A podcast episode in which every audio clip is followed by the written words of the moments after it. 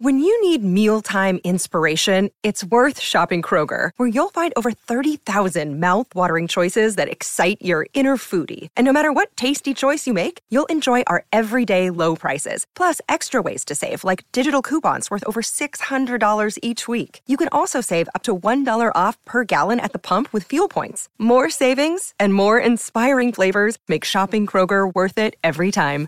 Kroger, fresh for everyone. Fuel restrictions apply. Another day is here, and you're ready for it. What to wear? Check. Breakfast, lunch, and dinner? Check. Planning for what's next and how to save for it? That's where Bank of America can help.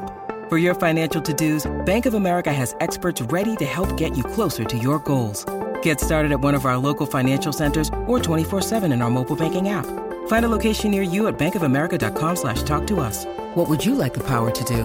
Mobile banking requires downloading the app and is only available for select devices. Message and data rates may apply. Bank of America and a member FDIC.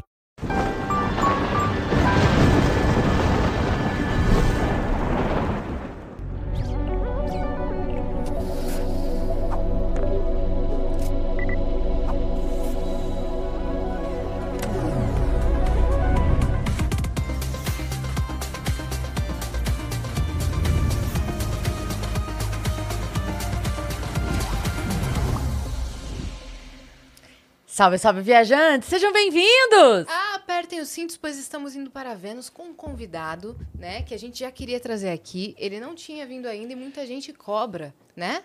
Que é um músico maravilhoso, ele é cantor, compositor, o deus do metal, Edu Falaschi. E aí, meninas, tudo bom? Bem-vindo. Muito bom, obrigado pelo convite aí. Nesse clima de carnaval, né? Vê. É o convidado perfeito. É isso. É, a gente tava Mas até é bom que comentando isso aí. a galera dá uma descansada, né? Porque É. tá só, É. só no tema, só no tema, só no... Ai, calma, dá uma descansada aqui do tema. Tem um pouquinho de rock, né? No, É. Um pouquinho no de meio do rock. carnaval. Às vezes colocam, né? No, mesmo em Salvador, assim, tem aquele, aquele monte de trio elétrico e de repente tem um trio elétrico de rock, assim, né? Pois é, e No tem várias negócio. versões também de músicas de rock que são forró, que Sim, são sim. axé, é, né? a gente. Inclusive tem uma que estourou aí, né? Que é uma composição minha da, da época de Angra, que chama Bleeding Heart, né? E fizeram o Calcinha Preta, fez uma Calcinha versão que Preta. chama Agora Estou Sofrendo, né? E aí, Agora Estou Sofrendo, o, o Gustavo Lima gravou. A Como que é Marília? Mendonça, né? A falecida, gravou também. Só que eles fizeram uma versão meio balada, assim. Mas é uma. São, são artistas de sertanejo, de, de forró, né? Assim, forró eletrônico tem um monte, eu nem sei os nomes, assim. Sabe aquela coisa, não sei o que, dos teclados? Sei, Aham. do piseiro. É, nossa, mas tem muita gente que gravou essa música. E ela virou um hit do, do sertanejo e também tem, né? No Qual que carnaval. é essa Eu mesmo? também não tô lembrando, não. Agora estou sofrendo. É... Ah, em português é. Como é que é? Não é amor. Pa... Como é que é? Não há amor para mim, não. Você estava mentindo. Diga logo. É isso mesmo? Uhum. Diga logo que não me amou. Só que, né? A versão. É, e cara, tem todas essas versões mais eletrônicas, né? Que esses, com esses tons. né? É assim. É assim mesmo. Então, assim, a música explodiu, cara. E ela é uma música né, heavy metal, né? Uma balada heavy metal. Pode que- falar, na sua casa você escuta no maior volume. O cara toma uma cerveja assim, né? E vai pro sertanejo. Mas eu, eu acho muito legal isso. Às vezes as pessoas têm essa coisa de. Às vezes eu posto que vou no show sertanejo, alguma coisa, tipo, ai, eu falo, gente, mas tem música pra todo, toda hora da vida, Sim. todo canto. Ah, você eu- vai fazer uma faxina, eu- você vai botar o molejo, entendeu? Eu, De cara, você vai eu sou do rock, assim, né? Óbvio, né? 30 anos como cantor de rock, mas eu, eu escuto tudo, assim. Não tenho... Você é eclético, né? É, não- assim, não, não escuto o sertanejo atual, assim, né? Não é muito o que eu gosto, mas, cara, já escutei muito Chitão de Chororó, Leandro Leonardo, já tem umas coisas legais, né?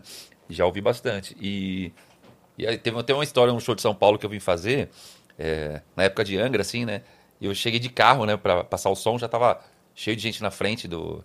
Era do Palace, antigo Palace, não, acho que não tem mais. E aí eu cheguei com o carro com o vidro aberto e tava numa época que eu tava ouvindo um pagode, assim, né?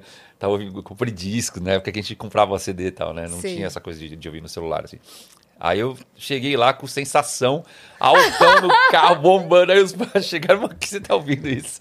Os caras colaram no meu carro, Aham. né? Edu, foi fazer uma foto e tal. Aí eles ouviram o som, falaram, mano, o que você tá ouvindo? Sensação, cara. Raça Negra, né? Eu comprei vários discos, assim. Ah, só, só as Isso melhores. é muito legal, né? Eu, eu gostava na época do Coral dos Anjos, né? O Coral dos Anjos, Anjos cantou uma linda canção de amor. Pô, essa música mu- bonita, né? É linda Então, essa. então eu já ouvi muito, assim. Eu, não tenho nada de preconceito, nunca tive. Acho que meio besteira, né? Essa coisa do. Com certeza. Eu acho que é um pouco mais do adolescente, né? Sim. É mais a, fanba a É, fanbase, né? A isso, fanbase. molecada, né? Assim, o cara mais radical, É, heavy metal, só é. ouço heavy metal. Quando Eu- quando eu era mais novinho, talvez eu fosse um pouco mais radical. Eu salvei dois, dois, duas coisas que eu vi outro dia pra quando aparecer o chato, eu só mandar. Teve uma que eu vi que era tipo assim, eu não lembro quem era, mas era o vocalista de uma banda de metal, fora do Brasil. E o cara indo, tipo assim, de bermuda florida fazer compra, Ah, acho tal. que é do Foi Metallica. esse? Do Metallica, Aí né? tava é, o, o fã do vocalista, Metallica. o fã do Metallica, tipo, e caiu e o vocalista. Camisa da, sei lá, da Polo, né? E teve um outro que os caras foram Ah, naquele. é, Ai, meu Deus, sumiu o nome do programa que o cara bota todo mundo no carro e canta uma música. Sei, no tão cantando- Carpool Karaoke É, aí do James cantando, Corden. tipo assim, Britney Spears, não sei se é, Sim. Beyoncé, sei lá. E os caras estão lá, não sei o que, cantando. E, e É o Metallica também. E você fazendo drama. Tipo assim, para, cara, todo mundo ouve É. tudo, tá tudo bem. Mas hoje tem menos, né? Esse preconceito diminuiu bem, assim. Com Nos anos certeza. 80, acho que era mais radical, 90, né? Aquela coisa do. A gente chama de true, né? O cara tem que ser truzão, bravo Sim. e tal, não, não pode gostar de outras coisas. Hoje a molecada é mais aberta, assim. É muito doido que você tava falando aqui sobre o sertanejo, né? Que Uhum. os caras se uniram e fizeram uma coisa forte e Uhum. tal. A gente recebeu alguns convidados já da música de vários estilos que, que elogiam isso no sertanejo, essa força e como se organizam a, Uhum. Sim. a atmosfera, né? O, o- como é que fala? O, o funcionamento Sim, mesmo, é assim, do gira a roda, sertanejo. né, do É. E tem muito isso. É um, é um estilo musical que não segrega ninguém. Eles fazem parceria com pop, faz parceria com rock, faz parceria. Junta a gente, canta junto. É. Não expulsa ninguém. E eu acho que esse é o grande segredo, né? Se você não falar, olha, ou você tá comigo 100% ou não tá. Não, você, você tá comigo 10%? Boa, é, vem. beleza. E acho que, é, assim, eu sempre costumo pensar assim, né? Tem coisa boa em tudo. Né? Pois Não- é. Eu odeio aquela coisa do absolutismo, sabe? Em qualquer assunto. Uhum. Não tem absolutismo em nada, né, meu? A gente vive um mundo diversificado em todos os, os, os- os universos que a gente Sim. circula, né? Pô, na música eu cantei com, com Milton Nascimento, gravei uma música com ele. É, cantei com Guilherme Arantes. É. Chamei a Elba Ramalho para cantar no meu DVD, no, no último que eu gravei. E ela gravou uma música do meu disco, meu, maravilhosa. Estamos falando de outro nível, né? Então, Pois assim, é. cara, é, é, e são artistas, meu, fantásticos, né? E ultimamente, agora, em dezembro, eu fui convidado para cantar, no, por causa da versão, né? No DVD do Calcinha Preta, né? E aí eu fui lá no DVD do Calcinha Preta, meu, lá em Salvador, que eles fizeram um Não showzaço. devem ter acreditado que, maravilhoso. você Meu, topou. não, e, a- e- é, eles falam, cara, vamos, né, tal. Eu falei, vamos, vamos, né? Aí, pô, sério, vamos? Depois rolou um negócio assim, tipo, não, como assim? Eu não é, tava preparado pra é. essa resposta. Tipo, assim, fácil. né? não, vamos, vamos. Aí, meu, não teve nada. Amizade, não teve cachê, não teve nada. Vamos lá tal. E aí cheguei lá, cara, meu, me trataram, bom, super bem, né? Super carinho todos. Claro. E, e a produção, Cris, você não acredita no bagulho. Tipo, mano, YouTube, assim, eu até costumo co- contar isso nas histórias. Nunca vi um palco de um artista brasileiro naquele nível, assim, nunca vi. Que vai sair o DVD agora deles, né? Caraca, meu, eu fiquei assim, fiquei até intimidado. Sabe? Falei, Calcinha Preta é "Meu Deus, maravilhoso." é muito gigante, cara. Muito gigante. Os caras lá no Nordeste Paulinho! Não tem essa? Do Paulinho? Essa música. Sério, Paulinho! tem, não Tem, sei. a versão. O Calcinha Preta é responsável por todas as versões do. É verdade. Tem muita versão legal, né? Tem? É. Aqui, Então, aquela. esse É o latino da nova geração. É. é, não, eles fazem muitas versões de rock, inclusive, né? De gringo, né? Rock de fora, assim, música do Rock 7, acho que tem. que mais? Acho que do. hum, Nossa, do, da banda Heart também tem uma versão que eles fizeram bonita, do Europe. Tem. Lembra da banda Isso, Europe? Não sei da se você banda lembra. Europe. The Final Count, então, tem as- aquela. Ah, não vou lembrar o nome da Não sei música. se eles têm Careless Whisper também. mas- Será? Eu, Eu acho que tem mesmo. né, acho que tem. Tem alguma coisa Acho que essa tem. música, é verdade. Careless Whisper. Cara, essa música virou um meme e eu adoro essa música. Eu é linda também. demais. Virou um meme, né? De... Por causa do sax, né? assim. Aham. Então tem, mu- tem fui muito isso. Meu, eu cheguei lá, Ah, os é, caras. conta. Pô, Não, foi isso. Aí. Sabe, foi super bem tratado, era outro, Olha lá, ó. Outro mundo, é. Daí dá pra ver a estrutura. Você tá esse, maluco. Esse, esse daí, deixa eu ver se. Esse acho que deve ter sido até outro show. Porque ah, o palco é, procura por. ahn, é, calcinha preta atemporal. Se puder procurar assim. Boa. Atemporal é o, é, o, é o DVD novo deles que vai sair. Nome né? da turnê. Ah, então talvez por não ter saído ainda, talvez não É, tenha, né? mas, mas tem os Vamos teasers, ver. né? Uhum. Isso eu sei Ah, que eles tá. já lançaram, com certeza tem. Estilo. Onde que foi gravado? Salvador. Em Salvador. Que e aí massa, tinha 30 hein? mil pessoas, né? Putz, grilo. E na hora que eu entrei assim, muita gente não sabia quem eu era, né? Porque, eles- porque eles não me, não me anunciaram, não colocaram na propaganda, entendeu? Foi tipo surpresa. Daí quando acabou a música, teve esse, né, esse negócio, porque eles, eu acho que eles pensaram que eu era o Marlos, que o Calcinha Preta tinha um loirinho, lembra? E aí ele, acabei ficando amigo dele, né? Hoje a gente se fala bastante. Ele, ele falava, não, ele é fã de metal, né? Sei. Sabe tudo. Ele falou, cara, vou te falar, e sabe, contou minha discografia. tu- Tá, ele falou, tá me tirando, porque eles falam assim, né? Tá me tirando, eu conheço toda a tua história. Sei tudo mesmo, Que sei que. O cara é fã mesmo, né? Então, é, quando eu entrei, pensavam, acho que pensaram que eu era ele, porque ele tem o cabelo liso, também loirinho assim. Daí eu entrei no palco e tal, e quando acabou o- a música, que aí o Daniel Dial, que é meu amigo, que é o cantor principal lá do, do Calcinha Preta, falou pro público, né? O Edu, ex-vocalista do Angra, aí todo mundo, ah, beleza. Aí a galera ligou, né? Ah, entendi, é outro cabeludo. E aí falou dos Cavaleiros do Zodíaco, né? Que eu cantei as trilhas, né? Aí quando, Apenas. Aí a casa caiu. Você vê como, cara, bagulho muito louco, né? O Cavaleiros é um. Ele vai pra todos os lados, né? Fã de sertanejo, fã de axé, fã de É. metal. Fã de metal, é. É, fã do desenho, né? Muito legal. E aí eu fui lá, aí sim a galera entendeu qual era. Aí ele falou: o cara é compositor dessa música, por isso que a gente chamou. E eu canto em inglês, né? Eu queria cantar em português justamente para não ter esse. Porque eles não conhecem a versão em inglês, né? O público deles. E aí eu fui lá e cantei em inglês, só que é muito louco, porque quando começou, o 30 mil pessoas cantando em português, meu, minha cabeça quase cai. Ficou bugada, Meu, buguei A tradução muito. simultânea Eu mais pra ele, rápida cara, do Brasil. vai dar uma. Vai dar uma- É, esse palco aí, ó. Você tá maluco. olha o tamanho da pessoa ali, ó. Olha o tamanho do. Meu, mas só. Oh, e sonsaço, hein? Não, Devia é- estar um não, sonsaço. assim, profissionais, assim, no, no extremo. E aí, isso aqui, ele era tipo um, um estádio, né? E em volta do estádio tinha fogos o tempo todo, todas as Nossa, músicas. que lindo. Tipo de ano novo. Aham. Que, meu, é uma muito mega produção. Se conseguir achar Muito um louco. teaser aí, mostra que vocês vão ver. E esse DVD é da- dos maiores sucessos? É, acho que é, acho que é 20 anos do primeiro show que eles fizeram, primeiro DVD que eles gravaram em Salvador, alguma coisa assim. Que demais isso, E cara. aí eles fizeram essa comemoração e tal, né? E eu cantei essa música. E então foi legal, né? Porque Foi muito uma legal mistura você ter louca, aceitado. né? E aí vai sair ainda. Não, mas vai ser demais. Então, mas eu acho legal essas coisas assim, da gente estar ter um mundo aberto, né, pra gente ter é, influências de todo mundo e todo mundo receber nossas influências, cara. A gente tem mais que- Sim. Eu tava até ouvindo você o que é contar que quando você tava na escola, o cara, o valentão lá da escola que te zoava, pra Aham. te zoar, te Me- deu um disco do. Michael Jackson. Exatamente. Era Mal fita, sabia ele que você virou fãzaço Meu, do cara. Fãzaço. Ele- É, porque então- é- era pop, né? O É, Michael Jackson que eu falou, já ah, vou dar rock, pro né? metaleiro. Aliás, aliás, teve uma, uma história que eu não contei também, que era. né, né, você viu no outro podcast, né? É. Aí quando a gente tava na escola lá, eu, eu tinha uns amiguinhos, aí eu encontrei uma menina agora, tipo, ano passado, num show lá no Rio de Janeiro, e ela me deu uma carta, falou assim, cara, olha só, você não vai lembrar nunca, mas eu sou amiga tua da tua escola, de quando a gente era da quinta série, né, quarta, quinta série, e você me deu essa cartinha. E a cartinha que eu escrevi, mas tudo escrito errado, assim, sabe? Tipo, você vê que tem uns erros, assim. E, e aí ali eu já vi que eu já era roqueiro, né? Porque na cartinha eu falo, ah, pena que você não gosta de rock, mas a gente tem que ser amigo assim mesmo. Bem criancinha. Você né? pedindo pra ser amigo dela, é, isso? exatamente. Ai, que a gente tem que ser amigo, mas pena que você não gosta de rock, mas a gente tem que ser amigo assim mesmo. Bem ela fofinho, guardou, assim. olha que legal. Guardou e me entregou, né? Tá em casa ela guardada. Uma carta, cara, ela guardou até hoje, né? Tão louco que, tipo, ela não sabia que eu ia virar artista, né? E ela guardou de carinho mesmo, De né? carinho. E hoje ela, ela falou, pô, aí eu vi que você se tornou um artista e tal.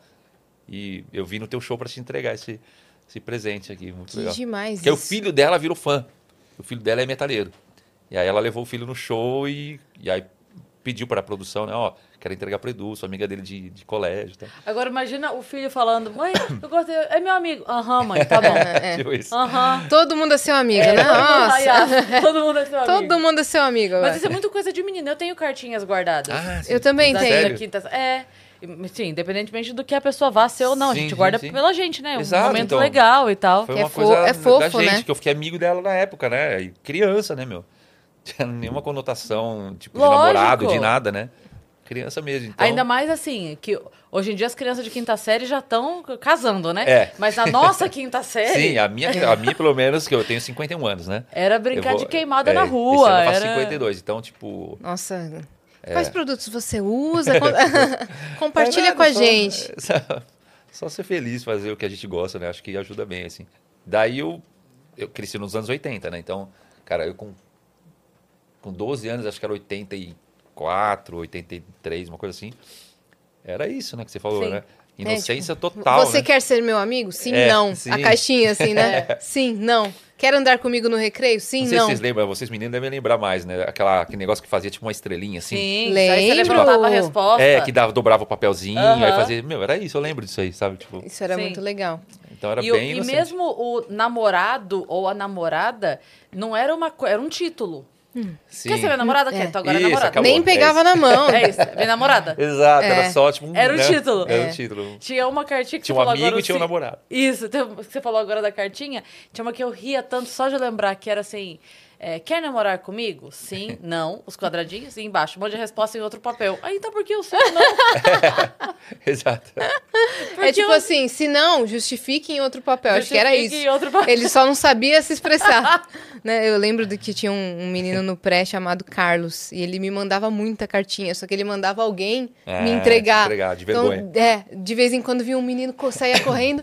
O Carlos mandou te entregar. E voltava correndo. E o mais fofo é que ele, ele perfumava a cartinha. Caramba. Ele, tipo, tinha cinco anos, sabe? Sim, E sim. ele perfumava a cartinha. É isso que eu ia E falar, já era. um escrevia com romântico gel. nato. Sabe a caneta gel? Isso aí era uma ostentação.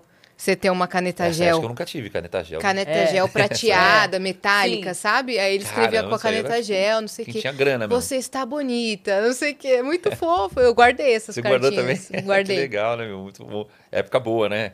Sim. Época que a gente falou, hoje em dia, puta, mudou muito, né? É muito diferente. É. É. Com que idade que, que o metal pegou seu coração, assim, que você começou Cara, a gostar eu, de rock? Eu, assim, eu lembro. é, Tinha um primo meu lá do Rio, ele era paulista, foi morar no Rio. E ele já tinha os LPs do Iron Maiden, né?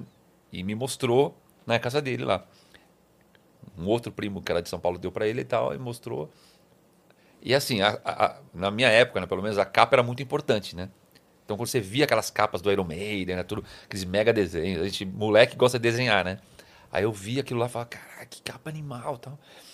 E, então, quero ouvir. E quando ele mostrou, cara, é um negócio. É, é de quem já tá predestinado a gostar, sabia? Eu tenho essa, essa coisa na minha cabeça. O metal, ele entra no coração, assim, é um negócio diferente. Quem não gosta, ele vai ouvir, vai bater e vai voltar, que nem uma bala que bate e volta, sabe? Tuf. Tipo, e. Mas quando quem, se é alguém destinado a quem já gostar. tem essa. Essa. Não sei, cara, é alguma coisa do universo que já tá ali esperando, entendeu? Uhum. Cara, eu lembro que eu lembro da sensação, nunca mais esqueci. Quando eu ouvia o som da, da banda, do, aquele, aquele som de bateria, de guitarra, cara, que entrou. Ai, como é que eu posso explicar? Eu, eu sou bem sensi- sensitivo, assim, sabe? Então eu vou tentar explicar, assim, tem muitas coisas, a gente vai conversando, mas é, parece que foi ligando umas chaves, assim, na minha cabeça. Parece que começou a ligar um, chips, assim, Os sabe? interruptores, É, os assim. interruptores, exatamente. Eu fui ouvindo, parece que foi. tu, tu, tu, tu. Meu, deu um negócio em mim muito diferente. Foi assim. acendendo E eu já tudo, ouvia assim. música, meu pai tocava violão, cantava, mas assim, mais MPB, né? E as coisas da época dele e tal. E tocava nas rádios, né? Eu Ouvia as rádios que meu pai, meu pai ouvia. E tocava as coisas de do, do Brasil de fora. Minha mãe escutava muito Frank Sinatra também, essas coisas. Os E, clássicos. cara, eu ouvia, gostava, mas não era um negócio assim que me deu isso, entendeu? Quando, quando tocou o Iron Maiden, cara, me deu um. Isso aí, começou a ligar as chavinhas, aí, cara, me apaixonei na hora, assim, mas tipo, meu Deus, o que, que é isso? Aí comecei a ouvir o disco todo, aí eu ganhei é, como se fosse uns 50 reais. Hoje em dia, na época, o disco era, o vinil era tipo uns 25. Sei. Aí eu fui na loja de disco e falei, né, molequinho, né? Falei, tio, tem, tem disco de heavy metal? Que era heavy metal que falava. E aí, aí ele falou, tem, tem sim. Aí ele, eu não conhecia nada, né? Aí eu falei, qual que você tem aí? Aí ele pegou um do Black Sabbath e um do Dio, que é um cara que foi cantor do Black Sabbath. E aí ele me mostrou as capas assim, dava pra ouvir, né? A gente ouvia no- na loja. Aí ele botou pra ouvir e falei, nossa, eu vou levar. Aí eu, foi assim que eu comecei- comecei a ouvir e gostar, né?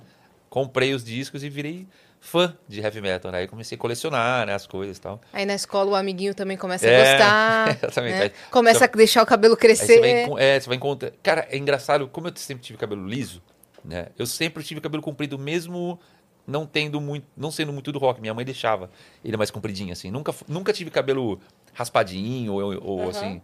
sabe? Ou de Tem topetinho. É, topetinho nunca tive, nunca. Sempre minha mãe deixou mais surfistinha, assim, mais compridinho. Aí, pra, pra ficar com o cabelo comprido mesmo, foi um, um pulo, né? É. E... Mas aí eu já tava com uns ca- 15 anos, assim, quando começou a ficar comprido, né? Aí eu já mudei para São Paulo, meu pai faleceu no Rio. Aí eu mudei para São Paulo, fui estudar no colégio, Você eu- é nascido onde? São Paulo. Em São Paulo É, mesmo. Mas com um ano eu fui pro Rio. Aí eu fiquei lá um tempão, a gente né, morou lá e tal. E aí lá que, pô, minha vida, Rio de Janeiro meio que moldou, né, o que eu sou hoje, né? Com a música, com o esporte, né? Tipo, muita coisa da praia, né? Jogar bola na praia, o surf, né? Essas, toda essa, essa parada, assim, sempre veio muito cedo. E aí, eu, quando eu vim para São Paulo, eu já, já vim com, já meio moldado, né? O que eu sou hoje é o que eu já era com uns 14, 15 anos, assim, né? Mesmo os sons, os sons que eu gostava.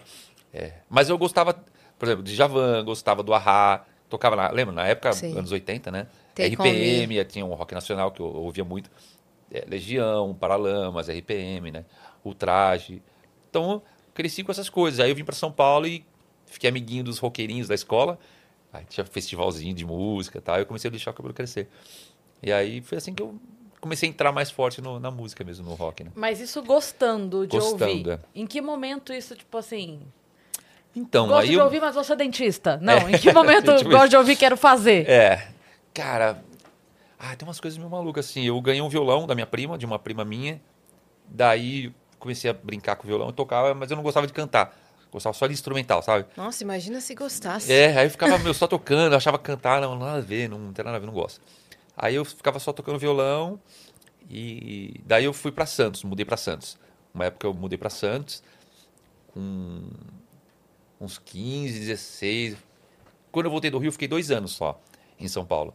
Que aí conheci esses amiguinhos roqueirinhos né, no colégio e tal. Daí eu fui pra Santos. Lá em Santos eu fiz muita amizade, né? E tocava violão. Aí tinha uma banda de cover, de, de brincadeira, né? De molecada, assim. Que tocava, assim, Legião, Ultraje, umas coisas mais pop, de rock nacional. Daí eu, eu, eu, eu tocava guitarra da banda. Eu, eu tinha só violão, mas o menino tinha uma guitarra, tocava guitarra, e o cantor ia e muitas vezes não ia tal. Quando ele não ia, eu cantava. De brincadeira, assim, no lugar dele, né? E aí os caras falaram, meu, o cara não tá vindo, vamos tirar o cara da banda e tal. O resto da banda marcando o dia e o horário errado com outro cara pra ele faltar. ah, ele faltou! Ai, poxa Combinado. Eu vida! nunca tinha pensado nisso. Pode ser. Pode- Aí- Acho aí- que isso O aconteceu. cara, o cara chegando cinco horas depois. Ih, cara, É. já foi. Cara, assim, nossa, Acabou. nenhum ensaio mais rola na banda, O velho. que, que tá acontecendo? cara, foi assim. Aí eu falei pra eles, né? Que eles falaram, ó, o cara não tá vindo, então você tá cantando sempre. Vamos achar um outro guitarrista que é mais fácil de achar um cara que toca guitarra do que que canta. E você fica só cantando. Aí eu, puta merda, eu gostava de tocar, né? Eu, tá, tá bom, vai. Eu comecei assim. Daí eu comecei a cantar com eles. E aí eu é, formei uma, uma outra banda com amigos de escola, né? E então, minha experiência cantando, a primeira foi essa daí, né? Com ensaios só Sei. com esses amigos. E aí. Em Santos. É, em Santos. Daí com outros amigos, de, de- isso em São Vicente, né? Com outros amigos de Santos, eu formei o Mitrium, que é a minha primeira banda. Só que lá, é, em- é, a, a banda não era de metal. A gente formou uma. Ainda não era o Mitrium, era, era metade da galera para tocar no FICO, que era um festival do Colégio Objetivo, que tinha lá em Santos, né? E a gente tocou lá tal. É, tinha o Paralamas no final do show. Então o show tava lotado.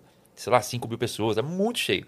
E aí foi o meu primeiro lugar assim, que eu pisei para cantar ao vivo.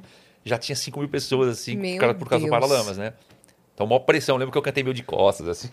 Eu tinha vergonha de olhar pra galera, assim, né? E aí a gente, acho que ganhou o segundo lugar, não lembro o terceiro. E aí a gente, quando acabou o show, veio um cara que chamava Mussarela. Ele falava, ah, sou empresário, não sei o que lá, vocês têm que montar uma banda, eu quero empresariar vocês, puta, muito bom e tal. E o som era meio funkeado, assim, tinha nada a ver com rock.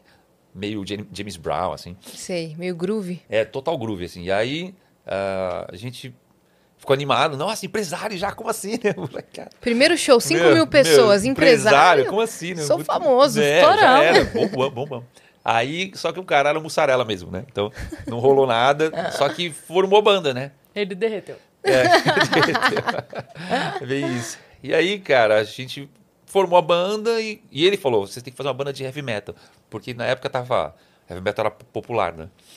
E, e, pô, você tá cantando mais ou menos na pegada do Bruce Dixon, do Iron Maiden, você tem, tem que fazer isso daí e tal. E a gente fez a banda. Daí a gente chamou o Nick, que é um amigo meu de São Paulo, que ele que deu o nome Mitrium, aí sim, aí virou a banda mesmo. Aí foi a primeira banda assim que eu falei, putz, é isso. Aí eu lembro de, nossa, umas coisas bem coisa de comecinho assim de adolescente, sabe? Eu em casa assinando uns, uns tipo como se fosse autógrafo. Aí minha mãe passou assim, falou: "O que você tá fazendo aí?" Falei: "Ah, tô treinando meu autógrafo para quando eu ficar famoso, já ter meu autógrafo." Ela: "Quem fica famoso, moleque?" Que sendo minha mãe, né? Não aí termina a lição de casa. É, é vai, vai, exatamente, vai estudar. e eu pô, essas, essas, coisas, né? Eu tenho um caderno também, deu treinando é? meu autógrafo. Sério? Uhum. Que legal. Então, porra, aí eu fui e tal. Da época que se davam autógrafos ainda. Pois né? é. É, agora é só selfie, né? Só selfie. Mas não, mas a galera no, no, na música se pede. Se pede, CD, né? Disco. Né? É, eles levam e tal. Bom, é isso. Aí eu, aí eu fiz essa banda, essa primeira banda, o Mitrio, e começou assim. Uma pergunta, começou na mesma época do Charlie Brown Jr., não? Mais ou menos. Que é em Santos também, é, né? Mais ou menos. A gente tem, tem uma história juntos, né? Eu até contei, troquei as bolas da, da cronologia do negócio, porque eu fui amigo do Dinho, do Mamonas, né? E, e do pessoal do Charlie Brown. Aí, a, lá eu contei a história ao contrário, né? Falei, Na adolescência é, mesmo, você Não, é, é, tipo já começo da vida adulta, né? Ah, tá. Já, sei lá, 17 anos, 16, mais ou menos essa. Acho que é essa época aí. A gente se encontrava, né? Que a gente fazia as músicas, 18 anos, sei lá, tinha. A gente fazia shows né, em Santos lá, e eles também estavam, né? O, só que o Charlie Brown ele era inglês e hard, meio hardcore, assim. Era outro estilo, não era o estilo que eles, de quando eles estouraram, né? E, aí, então, até corrigindo aqui a, a cronologia lá, é, quem estourou primeiro foi o, o Mamonas, né? Uhum. Depois veio o Charlie Brown. Isso mesmo. E na história que eu contei, eu contei ao contrário, né? Mas é que, é que o que importa não é a ordem do, da, do fator, né? Mas uhum. ó, o conteúdo, né? E aí foi assim, aí eu, a gente ficou amigo, né? Do, da, do pessoal do Charlie Brown e tal. O, mais o Thiago Rafael, que era o guitarrista, e o Marcão, que tocavam em outras bandas de rock, né? De, de hard rock, na verdade. Eles tinham uma banda de uns hard, assim, faziam. Eles eram virtuosos, né? São músicos fenomenais todos ali São. do Charlie Brown. E, só que tocavam heavy metal né, também. Então, é, a gente acabava se encontrando, saindo junto. Essa coisa de festinha de aniversário junto, tinha isso aí, né? E aí eles iam em casa tal. Então é isso. Aí a gente cresceu junto e teve um, teve um show que até tem na internet, se você quiser procurar, não sei se você vai achar, uma faixa. Era divulgação de um show, né? Tinha uma faixa. Sabe o que fazia aquelas divulgações no penduravam no poste assim? Uhum. Sei. Aí tava assim, é, Charlie Brown, Mitrium e Angra. Então, eu, olha que ironia do destino, que né? Loucura. Eu tava abrindo com o Mitrium, abrindo pro Angra, e o Charlie Brown abrindo pro Mitrium nesse show, né? E, e aí tem pô, essa faixa, de voltar na internet, eu vi, outro dia eu vi. E, então, assim, aí conhecia eles e tal, né? E aí, a história que eu contei errada lá, mas que é certa, é, é quando eu vim para São Paulo, que aí eu já comecei a estudar, né? Minha mãe falou: ah, agora você vai fazer faculdade e tal, tem que fazer supletivo em Santos. Ela falou: não, aqui você vai virar surfista e já era. Olha lá, essa faixa aí. Olha lá, dá um zoom aí pra gente, tá na... Olha lá, Olha lá, lá no canto, Mitrium. Angra, Charlie Brown Charlie e Mitrium. tá vendo? Que loucura! Então, é, você vê, né? Que coisa louca, né? A gente... Você tem história com todos. É, louco, né? tipo, o mundo se cruzando. Assim. Todos fazem parte da sua história. É, e, e já fazia, né? Muito, você vê, né? 90... Onde você estava no dia 14 às 21 horas? É. Então a galera que pergunta, né? Onde é. você é estava na tal data? No ano de Dia tal, 14 né? às 21 horas. E aí, é, a gente... É... Então, como eu falei, fazia esses shows juntos e tal. Aí eu fui para São Paulo, daí eu conheci o Dinho, fiquei amigo do Dinho, né? Namorava a Nereida, que era irmã da Mirella, que era a namorada dele, do qual ele fez a música lá, né? A Mina, seus cabelos. Aí. Você beleza. era amigo dele já nessa época que ele compôs essa é, música? Antes até, porque ele tinha um, o Utopia. Isso, a Utopia. De, né, que foi quando o Rick, rock, assim. o Rick Bonadil encontrou Isso. eles e, e tal. E a gente fez um show juntos tal. Ele, tinha um, ele, ele era apresentador de um programa, né? De um programa na Record. E, o Dinho? É. E aí era um programa. Sabe quando os caras. Eu não sei como é que é hoje, mas é, alguém comprava o horário na Record e tinha um programa uhum. particular dentro da Record. Só que era na Record mesmo, passava de sábado, né? chamava Sábado Show.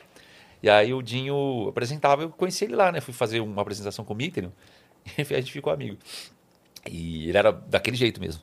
Né? Então isso que é legal, porque ele era, ele era o que ele vendeu para o público, a imagem, né, da aquele cara zoeiro e tal, ele era desse jeito no dia a dia, assim.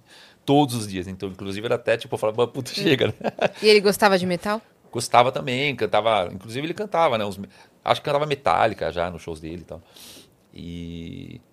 E aí foi assim, aí quando. Agora contando a história na cronologia certa, né? Quando a gente era novinho, ele mostrou a demo do, do, do Mamonas, né? E, e aí mostrou a demo do Mamonas numa festa do Nick, que é esse guitarrista da minha, da minha banda.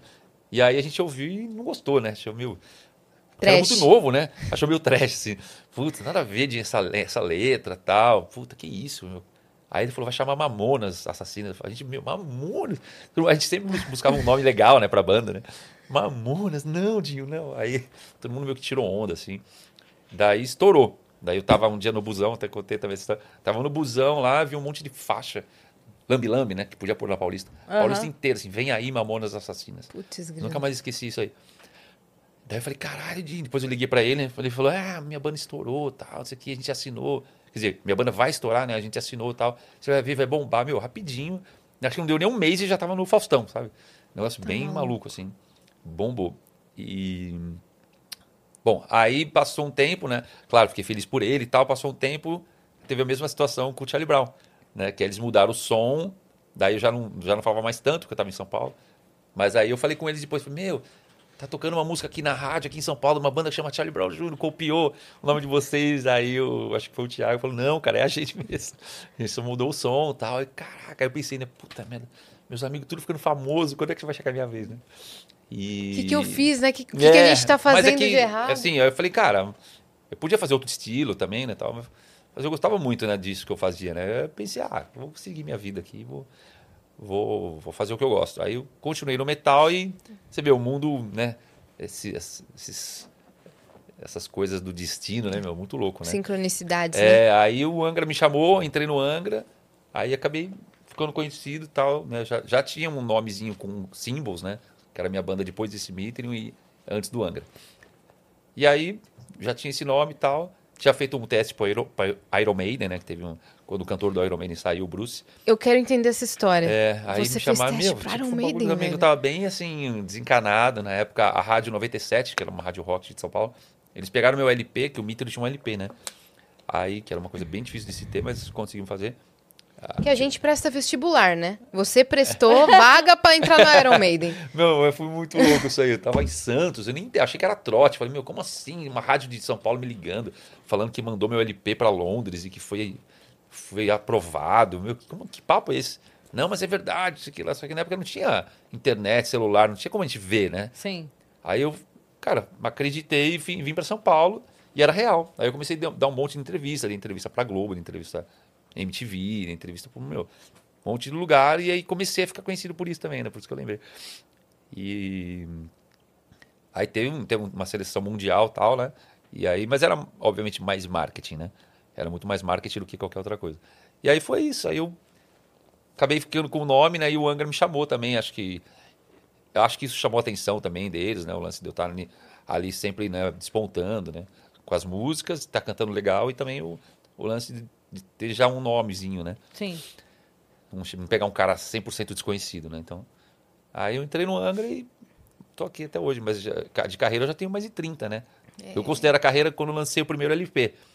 Que ali foi meu primeiro trabalho profissional, né? Que eu fiz um disco, né? Ali, então já tenho 30, é isso aí, ó. Ah, é, saiu uma, tinha uma revista que lançou, eu saí na capa. um brasileiro no Iron Maiden. Caramba! Bem magrinho, né, meu? Tava- Olha a estileira. É, então a gente, é, a galera já do rock, né? Aí eu Galera do rock. tinha 18 anos, sei lá, 19, não sei. Era bem novinho. Caramba. E olha aqui a capa, onde Que tá, olha o que é tem do isso? meu lado ali escrito. Angra. Angra. É louco. Para. No caminho do sucesso. Parecia que tava sempre do lado, Meu, né? sempre, do do lado Não tinha do nada a ver com o Angra isso aí. Eu É. nem Mas sonhava. tem uma né? matéria na revista sobre também e É. saiu do seu lado. Tava tipo, E, ó, tipo- tipo, Jequiti, Jequiti, Jequiti. Não é um negócio Tava muito te louco? dando sinal. Mas olha essa frase.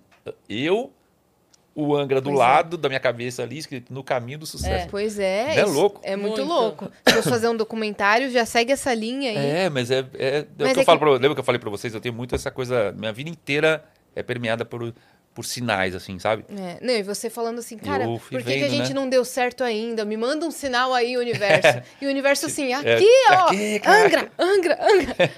e aí você, muita, ah, não. muita loucura, né? Então, a minha vida inteira eu tive essas coisas, assim, de, de, de sinais. E mais velho eu comecei a entender e, e- e comecei a tentar perceber os sinais e decifrar e, e seguir, né? Falar, cara, tá, sabe quando fica aquela coisa, meu, não Uhum. vai por esse caminho, não faz isso, não sei o quê. Eu comecei a, a aprendi a falar, é, não vou.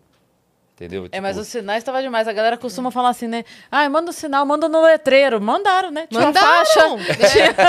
É. Outdoor, lambi-lambi. É. Caramba. Você aí- passava só Angra, Angra, Angra. E aí, Yasmin, foi tipo isso aí. Tipo, cara, teve esse lance, teve a faixa, teve outras situações também, né? E. Qual foi o sinal que mais, e, assim... Cara, e, e e, assim, todo mundo que tava meio ao redor, aconteceu, né? A galera que eu tava meio Sim. mais junto, Sim. o Charlie Brown, o Mamonas, e entre outros, né? Teve outras situações assim de, de galera que despontou. O cara, não vou falar o nome dele, talvez nem queira que eu fale, mas um, um, um o meu melhor amigo, talvez, de San, do, do Rio, né? Quando eu morava, antes do meu pai falecer, ele morava no meu andar. Tanto que ele chamava Tatatá do Oito. O nome dele, não sei o que, Sim. do Oito, né? Chaves do Oito. É, tipo Chaves do Oito. e aí, ele, cara, virou talvez o maior empresário do showbiz de São Paulo. O cara é, um- é um, é um top de uma empresa de contratação de show internacional. Tudo. Ele é o CEO da, da empresa. E o cara é amigo meu da- do meu andar, do meu prédio de criança. E foi explodiu também no meio da, da música, é um negócio meio louco, né? É, muita gente que você teve contato ali de infância e adolescência Então, assim, é um negócio meio ramo que... musical. É, todo mundo foi pra esse... Assim, teve esse... De alguma forma foi para lá, sabe? É. Os principais, os mais coligados. E ele já fechou show e pra ele... você? Não, não, ele, ele faz outras coisas, né? Faz, Ah, tipo, rock também, mas ele é só show internacional, gigantesco, assim. E é legal que, tipo assim, eu... às vezes a gente se encontra, mas eu nunca pedi nada pra ele, sabe? Ah, cara, pô, me ajuda aqui com isso, né? Virei artista, você virou empresário. Não, então a gente sempre manteve essa, essa relação do, do- da amizade do, né, do, da Sem infância, interesse né? nenhum. É, É. tipo, Que é a melhor Então- coisa, na verdade, né? É, Tem hora então- que é a melhor coisa. é. Então tem essas coisinhas, sabe, malucas, assim, que minha vida tem esses de- detalhezinhos, assim. E as coisas foram meio que aparecendo, né? Claro, eu trabalhei pra caramba, batalhei e tudo. Mas é, acontecia, sabe? Esse negócio do LP. Cara, pra gravar um LP nos anos. Final dos anos 80, você tinha que ter uma gravadora. E era caríssimo. Era caro e, meu, não, tem, não é que nem hoje, que você vai na fábrica, ah, dá, dá as músicas e faz, faz, faz o meu CD aí. Qualquer um pode fazer um CD, né? Não, você tinha que ter. Cara, e eu comecei o Mitre, pum. Uma gravadora veio atrás, quero contratar. Na hora, LP. assim. Então tudo foi. Minha vida foi meio que assim, foi aparecendo as coisas, sabe? O caminho foi meio, meio que se abrindo em vários lugares, assim, o que me ajudou muito, né? Mas em que momento que você entra no Angra? Tipo, Qual, qual que era o momento da banda? Por que, que você entrou? Então, o momento do Angra foi é, final dos Symbols, né? 98, eu tava, comecei com os Symbols, aí com 2000 eu ia gravar o último e ia desistir. Que ali eu foi o momento que eu falei, ah, cara, tipo, já deu, né? Já tentei coisa pra caramba tal. Quantos anos você tava? Ah, eu devia ter uns 20, 20 alguma coisa, 20 e pouquinho. Aí eu, tipo assim, vários amigos tinha acontecido, né? Tinham É. dado certo, fazendo outros estilos. Aí eu falei, ah, cara, quer saber? Não vou desistir, né? Não vou correr mais atrás. E já até cortei um pouco o cabelo. Tanto que quando eu entrei no Angra, o primeiro vídeo que tem meu assim, é cabelo bem Chanelzinho, meu He-Man, assim. revoltou. É. Não, tinha. Eu, eu sempre fui meio light, assim, sabe? Nunca tive essa fúria, assim, da revolta. Mas eu falei, cara, acho que não é pra Não deu, não É, rolou. é, não é pra ser. Eu fazia faculdade de propaganda e marketing, né? Falei, ah, vou trabalhar numa agência tal, vou ter uma banda assim de, de hobby, beleza. Cortei o cabelo tal, não sei o que lá, e aí o, o cantor do Angra na época saiu pra eu. é, e me chamaram pra fazer um teste. Saiu, né? E deu essa oportunidade pra fazer um teste. Bom, isso foi 2000, 99, 2000. Aí falei, caraca, será que agora? Aí quando teve o teste, a banda inteira, né, tava- era só o cantor que tinha saído. Aí eu fiz o teste e eles falaram, meu, é você, adorama, e já era o Angra, né? E aí eu falei, caraca, meu, agora vai, né? Aí falei pra minha mãe, falei pro meu irmão, falei, nossa, acho que agora, agora rolou tal. Novinhos. Aí no final das contas, o cantor não saiu. Aí o- eles me ligaram, né? eu não lembro quem foi. Kiko, Rafael. Ó, cara, infelizmente o André não vai sair e tal, né? Puta, aí deu mó desilusão, né? Falei, puta, bateu na trave, né? Quase. Tá bom, é beleza. Aí eu falei, ah, então deixa quieto. Aí passou um tempo, quando eu tava já na, na iminência de largar 100%, aí pass- eles gravaram mais um disco, daí eles me ligaram, ó, cara, o cara saiu agora de verdade, só que agora saíram mais dois. Saiu o baterista e o baixista também. Então a gente vai fazer um teste agora com um monte- de músico, inclusive cantor, não vai ser só você. Vamos fazer um teste com outros caras. Como eu já tinha tomado umas lapadas, já estava meio desiludido, eu falei, ah, então tá bom. Aí eu fui lá e cantei meio bem, sabe, descontraído no estúdio. Fiz um monte de coisa legal lá e fui embora. E aí eles me ligaram, passou um tempo, eles me ligaram, ó, a gente escolheu, mandou ma- o material pra fora e tal. E você é o escolhido, você é o novo cantor do Angra. Só que eu tava tão, assim, já tinha tomado essas, essas lapadas, assim, que eu falei, ah, legal. Pô, valeu, meu. Top, assim. Aí eu lembro que, quem, tô tentando lembrar quem foi, mas o cara falou, meu, como assim top? Mano, você é o cantor do Angra, cara. É isso que você vai falar? No telefone, né, eu lembro. Aí eu falei, não, tô feliz pra caramba, mas, pô, né, que da outra vez não, não rolou, né, então... Eu vou ficar feliz pra caramba daqui a É, um mês. é. Aí eu Quando falei... eu estiver no palco. Não, eu não, falei assim, é, quando assinar o contrato, aí eu vou ter certeza que... Aí eles falaram, não, mas é você, já, já tá decidido e tal. Falei, não, tá bom. Aí eu não falei pra ninguém dessa vez, não contei pra ninguém, fui lá até assinar o contrato. E assinei o contrato, né? E aí até brinquei numa na outra entrevista, falei que assinei o contrato dia 1 de abril, né? e era o contrato foi assinado 1 de abril. Aí eu falei, pô, será que é pegadinha, né? Mas tudo bem, acho que não. Aí assinei e, aí, né, entrei no Angra e lancei esse disco aí, que, tá, que é dessa foto, né? Que é o Rebirth. É, E aí o puta disco Famosão, bom. É, é. um disco explodiu, né? Ficou famoso e tal. Isso. Aí eu mostrei músicas, né? Que eu compunha já. E aí eles, pô, cara, você compõe também, vamos usar as músicas. E aí acabei entrando no, no Angra, né? Olha aí. Novinhos de tudo. Nossa, todo mundo molequinho. Ó, Nossa, Felipe, ó, meu. Felipe, bem novinho. Que legal. Aquiles com cabelo curtinho. E o que, que te marcou mais na, na sua passagem pelo Angra? Ah, tiveram muitas coisas, boas e ruins, né? A gente teve muito, muito atrito, né? A gente, Eu não sei essa história, tá? Tô perguntando uma boa. Eu não Entendi. faço a menor ideia dos atritos que tem. eu Sim, sei sim. que existe, Ex- mas é, eu não sei é, os Cara, detalhes. existem várias bandas, né? Meio que normal, assim, né? E a gente teve muito atrito, muito, muita, é, muito momento bom, mas muito momento triste também. Daí, né, não, não dá pra te, assim, pontuar, né? Mas eu lembro a primeira vez que eu fui pro Japão, foi um negócio que, tipo, caraca, mano, não tinha ido nem pro, sei lá, pro Nordeste. não viajava, né? Ficava em São Paulo e tal. E aí, cheguei lá pro Japão, né? Logo entrei no Anga, acho que deu um mês e fui pro Japão. Que fazer entrevista, isso. não sei o que lá. Então foi bem doido, assim. Então eu lembro disso. Chegar lá, né? Outro universo. O Japão, vocês chegaram aí já? Não, Não. Não, meu, vai. É, é legal. Tipo, Coreia do Sul, quero tem que ir, quero ir, é, quero ir. Pra conhecer, assim. É bem... Nossa, parece que você tá no futuro, assim. É bem diferente. Aí eu fui... Aí ali começou aquela parada meu que eu vi que... Falei, caraca, agora a coisa é grande mesmo, né? E... Então teve esse momento. É, hum, Bom, primeiro, primeiro DVD que eu, que eu gravei com o Angra, que foi que é o meu primeiro show grande, né? Então, é é até um registro, regi- registro legal de São Paulo, esse show de São Paulo, do DVD Live em São Paulo, porque ele marcou, captou né, a inocência, né? Porque era meu décimo show com o Angra, sei lá. Eu não tinha presença de palco, meu, sabe assim? Mula, só tinha- só- a gente tinha tocado em um lugar pequeno, né? Até então, tava começando a banda de novo. E aí, cara, pum, via Funchal. Você lembra do Via Funchal? Nossa, Uhum. lembro. Era meio gigante, né? Aí, sei lá, 4, 5 mil pessoas. Aí eu lembro que quando eu entrei naquele palco, eu falei, meu Deus do céu. Então eu não tinha muita experiência, nada, né? E, o- e o DVD marcou essa época, né? Ele registrou isso daí, né? E aí, cara, é... Vocês têm todo o material pra fazer um documentário. Meu, tem uma, uma- Nossa, tem muita coisa. E tem ah, os momentos... É, Tem todo um enredo. é tem até os momentos tristes com o Angra, mas tem os momentos tris- tristes meus, né? Quando eu perdi a voz, no auge do Angra, no segundo disco que eu fui gravar com o Angra, já tava com dificuldade, comecei a ficar sem voz, aí comecei a ter problema na voz e tal. Você Cara, aí teve foi um- calo? Calo Não, vocal? cara, esse aqui era o problema, não tinha nada. Era uma parada psicológica que tinha uma, uma causa, obviamente, pelo refluxo, que eu tenho até hoje. E o refluxo, para quem fala, não Uhum. muda nada. Né? A voz continua meio parecida e tal. Agora, para quem canta em alta performance, né? porque cantar metal é, é quase uma ópera, né? É, E... um atleta da voz. É, porque é tudo agudo, né? E aí pra, quando você tem um ataque do refluxo, refluxo, a voz para cantar não tem como. Aí, isso, aí eu não conseguia cantar, isso começou a me dar uma série de traumas, né? De, de, de, de, de bloqueios, né? Nossa, foi horrível. É que falha, você fica nervoso. Você fica nervoso, já não ajuda. É, aí dá mais né? refluxo, aí dá mais É. refluxo, fala mais a voz. Aí fala mais a voz, aí você não. A mente já. Eu, eu- às vezes eu queria fazer. Ah! Queria dar uma nota assim, a nota não vinha.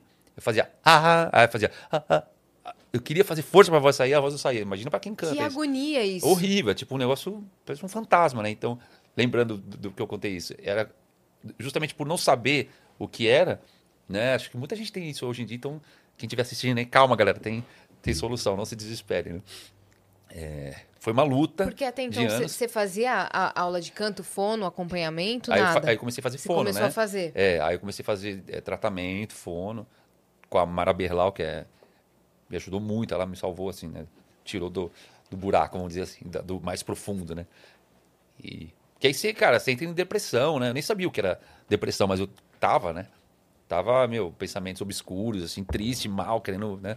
Tipo, desistir de tudo. Então, é uma situação horrível, né? Porque, cara, você lutou a vida inteira, conquistou, realizou teu sonho, fazendo aquilo que você gosta, que é cantar. E aí, de repente, o mundo fala, tá, você não vai mais cantar. Tira a sua principal ferramenta, Meu, apenas. tirou tudo, tirou meu voz. emprego, tirou minha diversão, tirou meu autoconfiança, né? Tirou tudo. Aí, nossa, foi um momento horrível da vida, assim. Então tem essa, essa parte aí também. Como eu falei, muitas coisas boas, mas as dificuldades também, né? E... Mas aí muita gente me ajudando, né? Tipo, pessoas boas ao redor, né? E entre amigos, meu irmão, médicos, aí comecei a voltar.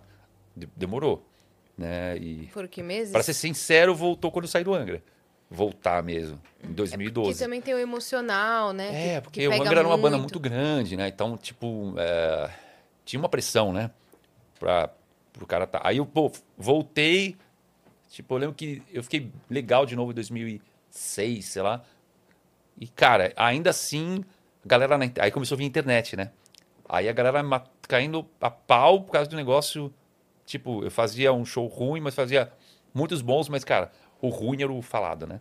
Aí aquilo lá foi como, meu, me minando, né? E comparação, né? É, Com o com- André. comparação também. Então, cara, tudo isso. E a internet, cara, eu acho, tá? Não sei.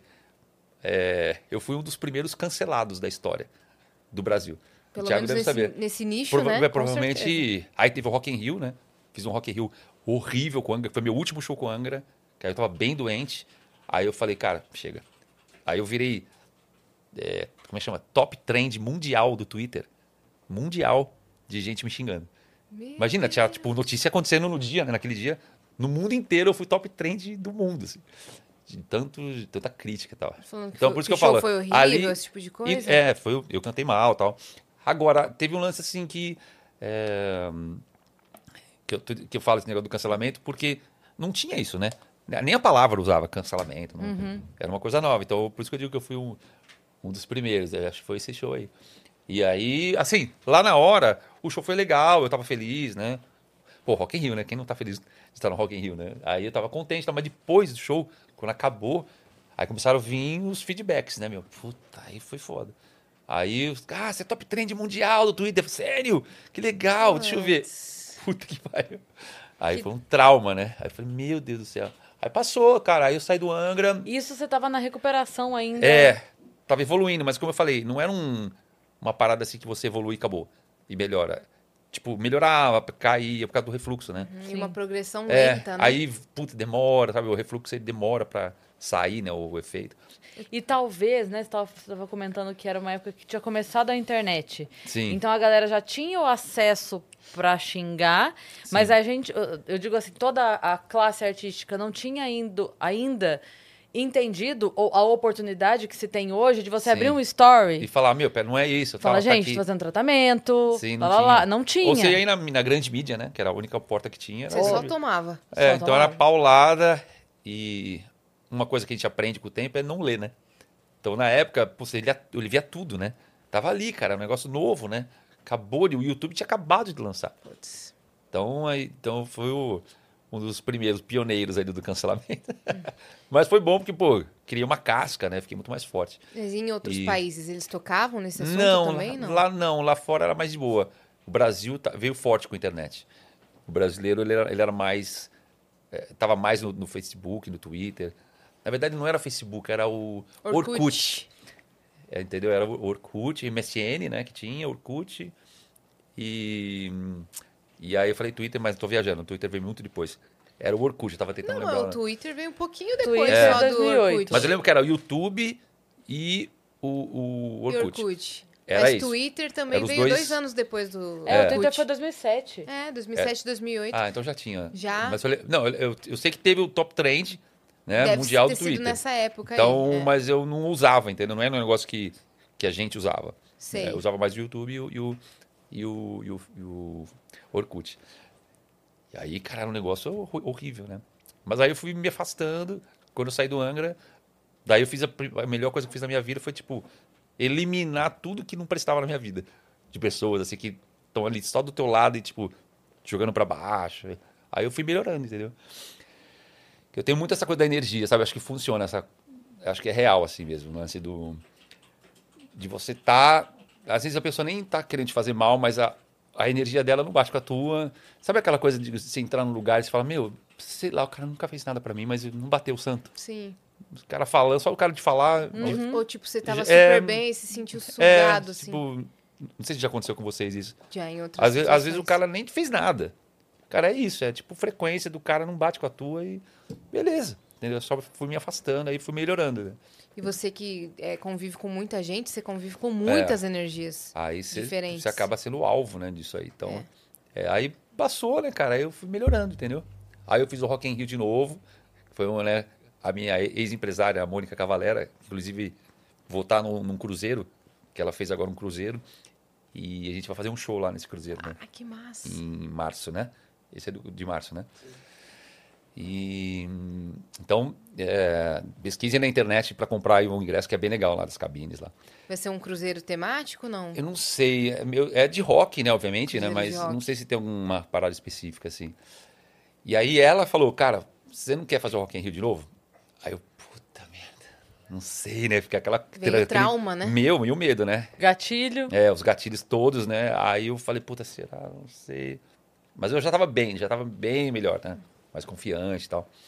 Aí eu falei, Mas olha que louco isso. Tipo, chega um convite pro Rock in Rio e você fica meu. mal de aceitar. Aí eu falei, meu. E era tudo que você queria quando você era, era o adolescente. sonho dos é. sonhos, né? De todo músico, Sim. é o top, né? Do, do, do mundo da música, né? Aí eu falei, falei pra ela, ah, meu, quer saber? Tô legal, vou, vou aceitar. Aí ele ela falou, ó, você tem que arrepiar, porque, né? Pro outro lá, essa é a tua volta, entendeu? Você tem que fazer a parada, voltar por onde você saiu e fechar a porta e falar, "Meu, acabou esse assunto. Falei, tá bom. Aí eu lembro, cara, eu também não vou falar o nome dele, não sei se ele ia gostar, mas quando eu fui entrar no palco assim do Rock in Rio, o, um dos responsáveis lá da produção falou, Edu, que gosta bastante de mim, assim, falou, Edu, cheguei. Falei, mano, você tem que destruir. Se você cantar mal, você tá fudido, você não volta nunca mais aqui. Cara, legal, né? Aí eu, Obrigado, viu? Aí eu falei, não, não. Mas isso me deu força, assim, sabe? Eu entrei com um pouco de raiva, assim. Aí ele, mano, você tem que destruir. Lembra daquelas pessoas que te afundaram? Mano, agora você chega lá e arrepia. Mas você tem que fazer. Aí eu, tá bom. mas eu não tava ainda curado, né, tal, mas já tava bem melhor.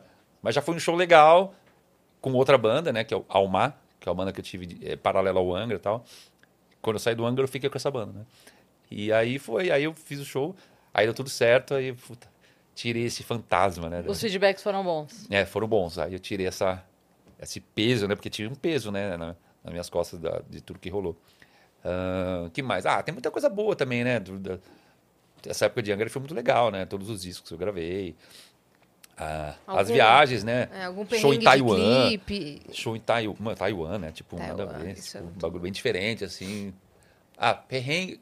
Cara, perrengue de clipe. É engraçado você perguntar isso. Nunca ninguém me perguntou isso. Teve um perrengue Nossa. num clipe que a gente fez do meu último disco com Angra. De. que Eles inventam. O disco chama Aqua. E aí, óbvio, né? Vamos fazer um clipe dentro da água. né? Mano, tava frio pra cacete. E eu na piscina e os caras, ó, vai ter que fazer um monte de cena em- embaixo da água, você vai ter que cantar embaixo da água. Puta, quase afoguei, não- nunca mais faço isso. Não tem como cantar embaixo da água. É impossível. Você, você fala, ah, é só mexer a boca, né? Não, não é. Não dá. Eu achava, eu falei, Não meu, dá nem leitura no clipe. Você meu, eu vivi na água, né? Em Santos, no Rio de Janeiro, morei no Guarujá, puta, na praia, surfei. Falei, ah, puta, tranquilo. Meu, piscina, quando você afunda, porque você tinha que ir lá pro fundo, né? Pra fazer a cena. Quando você abre a boca pra começar a cantar, meu, você começa a entrar pelo nariz. Meu, foi foda, foi horrível. E o aí- gelo. E um puta. e aí a menina, que teve uma bailarina que também que fez embaixo da água os movimentos também, passou mal pra caramba, quase, quase afogou. E, então, assim, foi um, foi um perrengão, porque quando acabou o clipe, no dia seguinte eu tava, tipo, tuberculose, assim, sabe?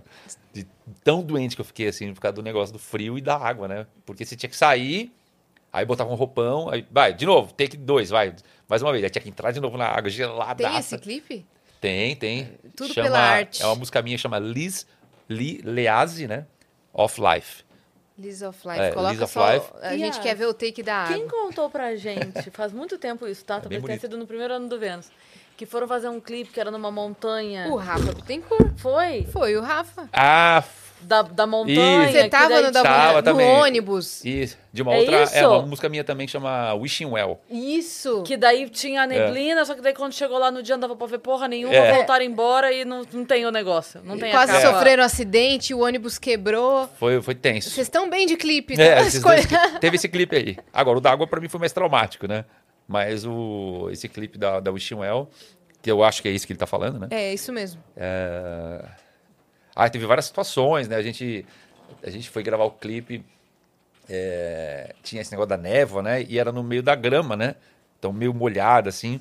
O baterista não queria colocar, o Aquiles não queria colocar a bateria dele na, no chão, na grama. Ia estragar? É, falou, cara, não vou, vou colocar, não, tal. Aí inventaram lá um tablado. Um tablado. Ah, esse aí, ah, cara, tem até um, Foi nessa um piscina aí. backstage, assim. Isso, ele jogou a guitarra dentro da piscina pra filmar. Foi nessa Ah piscina aí. Ah, esse é o making off. Vocês querem ver o clipe? É, não, vamos não, ver. acho que não, não, não pode, né, rodar, mas... É. Ah, Eu legal. só queria ver a cena do, do Edu gravando embaixo d'água.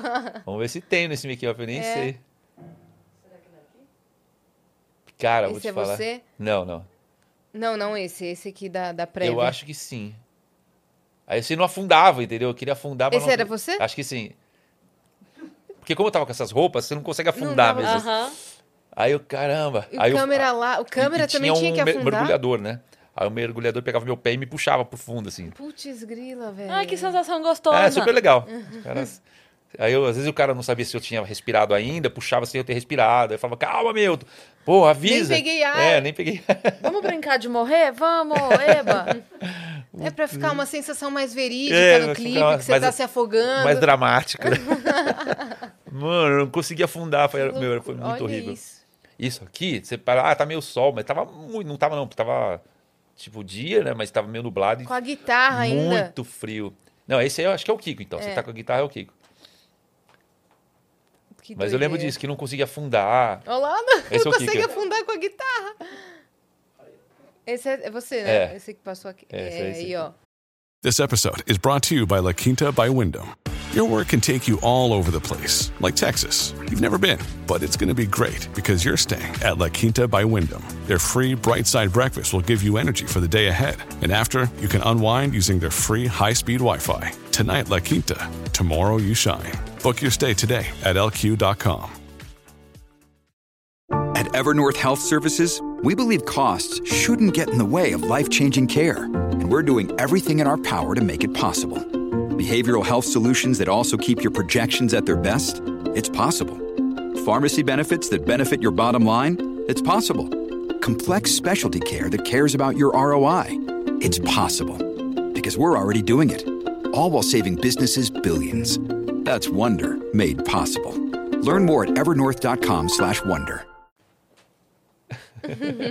Mano, cara. Caramba.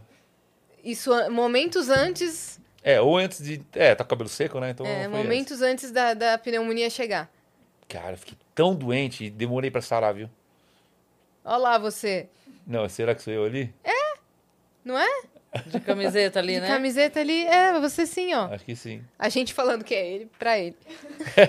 A moça aqui. que que é isso, moça- e- gente? E, a moça fez umas cenas. Não, eu ia até perguntar se Essa- vocês estavam vendo uma pessoa ali.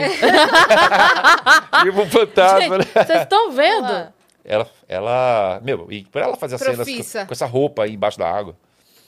Cara, foi um negócio. Os caras devem deve Mas ter o e resultado- assim, acho que o pessoal daquela banda Angra tá se batizando na piscina. Exatamente. Parece um ritual, né? Parece, então eles estão se batizando, a gente Muito não entendeu bom, muito cara. bem. Muito bom. Foi daí pra Jordânia. Então a gente fez esse, pô, esse clipe aí. Mas assim, o resultado final ficou muito legal. Não tem muitas cenas minhas cantando, porque eu tentei, pegou algumas coisas só. Porque E a... ne- nessas ideias malucas de fazer clipe, teve alguma outra que foi tipo, um lembrar. desafio? Não, não perrengue em si, mas um Uhum. desafio mesmo. Ah, teve. O... Já em carreira solo, né? Eu gravei um clipe lá em. é, Sabe Boiçucanga? Marizias ali. Né? Tem... A gente fez uma praia, daí ia ser na praia, eu vi uma ilha. Aí eu falei, A baleia? não, não, não. É, É, uma, não. é uma ilha. Essa é famosona, tá? Uma outra ilha que é tipo antes de. Acho que é Barra do Saí, uma coisa assim, já é ali, assim. Sei. Cara, uma ilha pequena, mas assim, já com prainha, sabe? Perfeita pra clipe. Com uma florestinha, assim. Aí eu falei, cara, vamos lá, vamos gravar lá. Só que, meu, cheio de equipamento, né? Cheio de coisa, de as câmeras, coisas pesadas. Meu, mas como é que a gente vai chegar lá? Porque a gente ia fazer na praia mesmo, na costa ali. Só que, cara, tava cheio de gente tomando sol, né? Um monte de, mulher de biquíni. Falei, cara, não tem como filmar um clipe medieval, porque a história era do descobrimento do Brasil, né? Se passava naquela época lá. A- o, tema, a- o tema né, da história.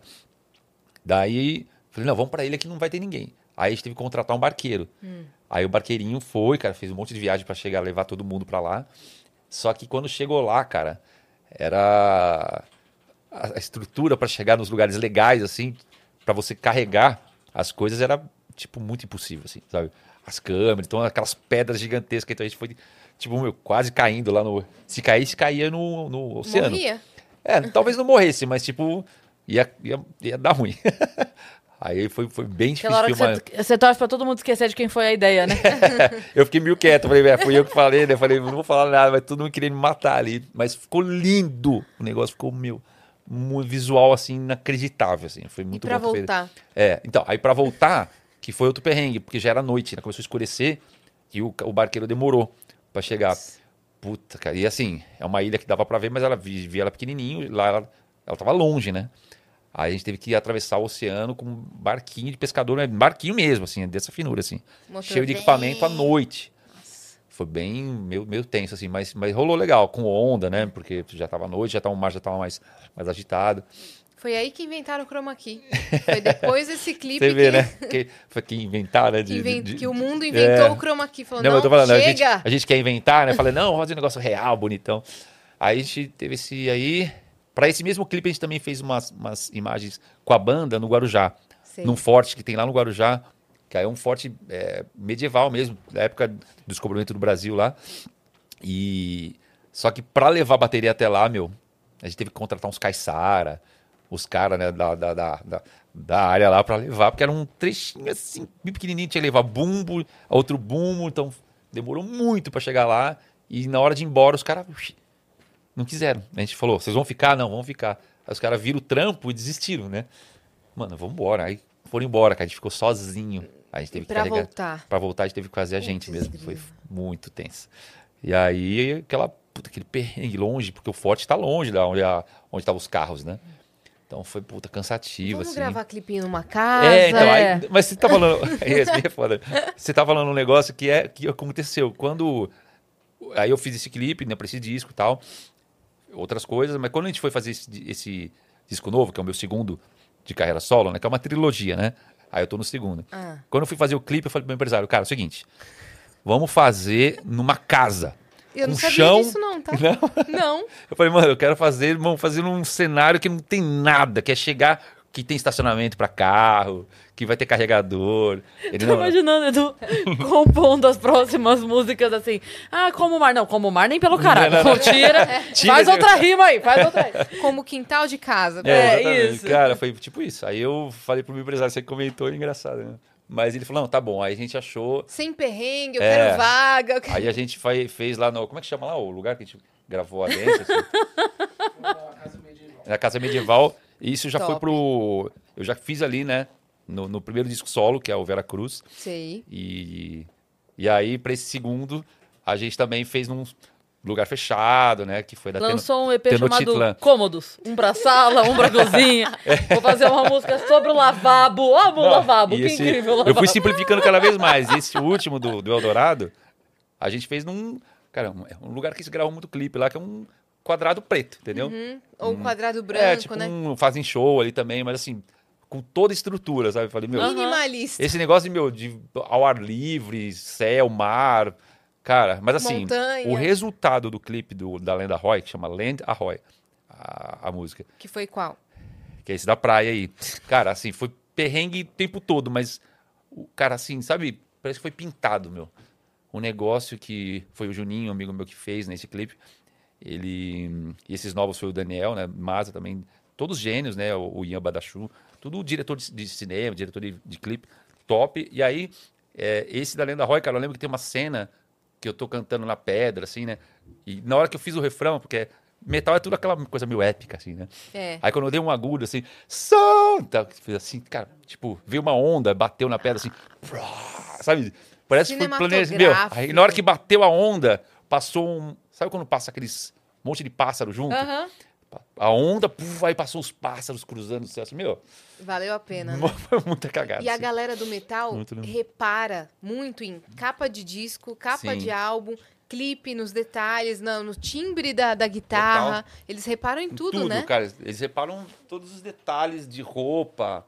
O cara me mandou mensagem antes de chegar aqui, eu vi no, no Instagram. Ele falou: Ah, eu, eu vi que você entrou com um visual mais, tipo, mais de boa do que das outras vezes, mais simples. Mas você colocou um, um, um lenço no, no pedestal do microfone. Tipo, sabe? O cara reparou todos Os caras detalhes. reparam É. em tudo. Aí eu. Nossa, agora esquentou. Passou. É. Aí. Tá ligado ainda o ar? Tá. Cara, tá, mas eu acho que fechou, né? É, fechou, acho que ele E vai aí. abrir a Bíblia. é, Eu vou ao banheiro agora, eu desço a aba. Aí o. Mas assim, o. os- voltando dos clipes lá, Ah. são todos clipes muito bons bem produzidos. Agora, esse da praia, tipo, é cinema. Assiste Cinema. depois. Chama Não, Lenda Roy. ver, É quero ver. muito bem feito, muito, muito. Tem, tem lutinha, assim. Mas assim, parece filme, assim. Bem bonito. Visual sensacional na natureza, né? Aí o resultado valeu a pena, Valeu o perrengue, né? Mas foi, foi bom. muito legal. E fora de gravação de clipe, porque sempre tem umas histórias boas de show, né? Nossa, tem vários. Invasão de fã. Tem. Acabei de postar esses dias uma, uma fã no show do Angra. Ela entrou, mas ela entrou bem devagarinho, sabe assim? Saiu do público, foi subindo e ninguém fez nada. Geralmente o cara entra meio Aham. afobado, assim, né? Ela entrou bem tranquilinha, assim. Foi vindo até mim, eu tava cantando. Aí você viu esse vídeo, Ti? Ela foi vindo e tal, ela foi me dar um beijo na boca, assim. Bem de boa, assim. Aí eu fui percebendo, aí eu. Não! Deu uma desviada, assim. Abracei ela, aí os seguranças já vieram, né? Mas assim, ela veio bem tranquila.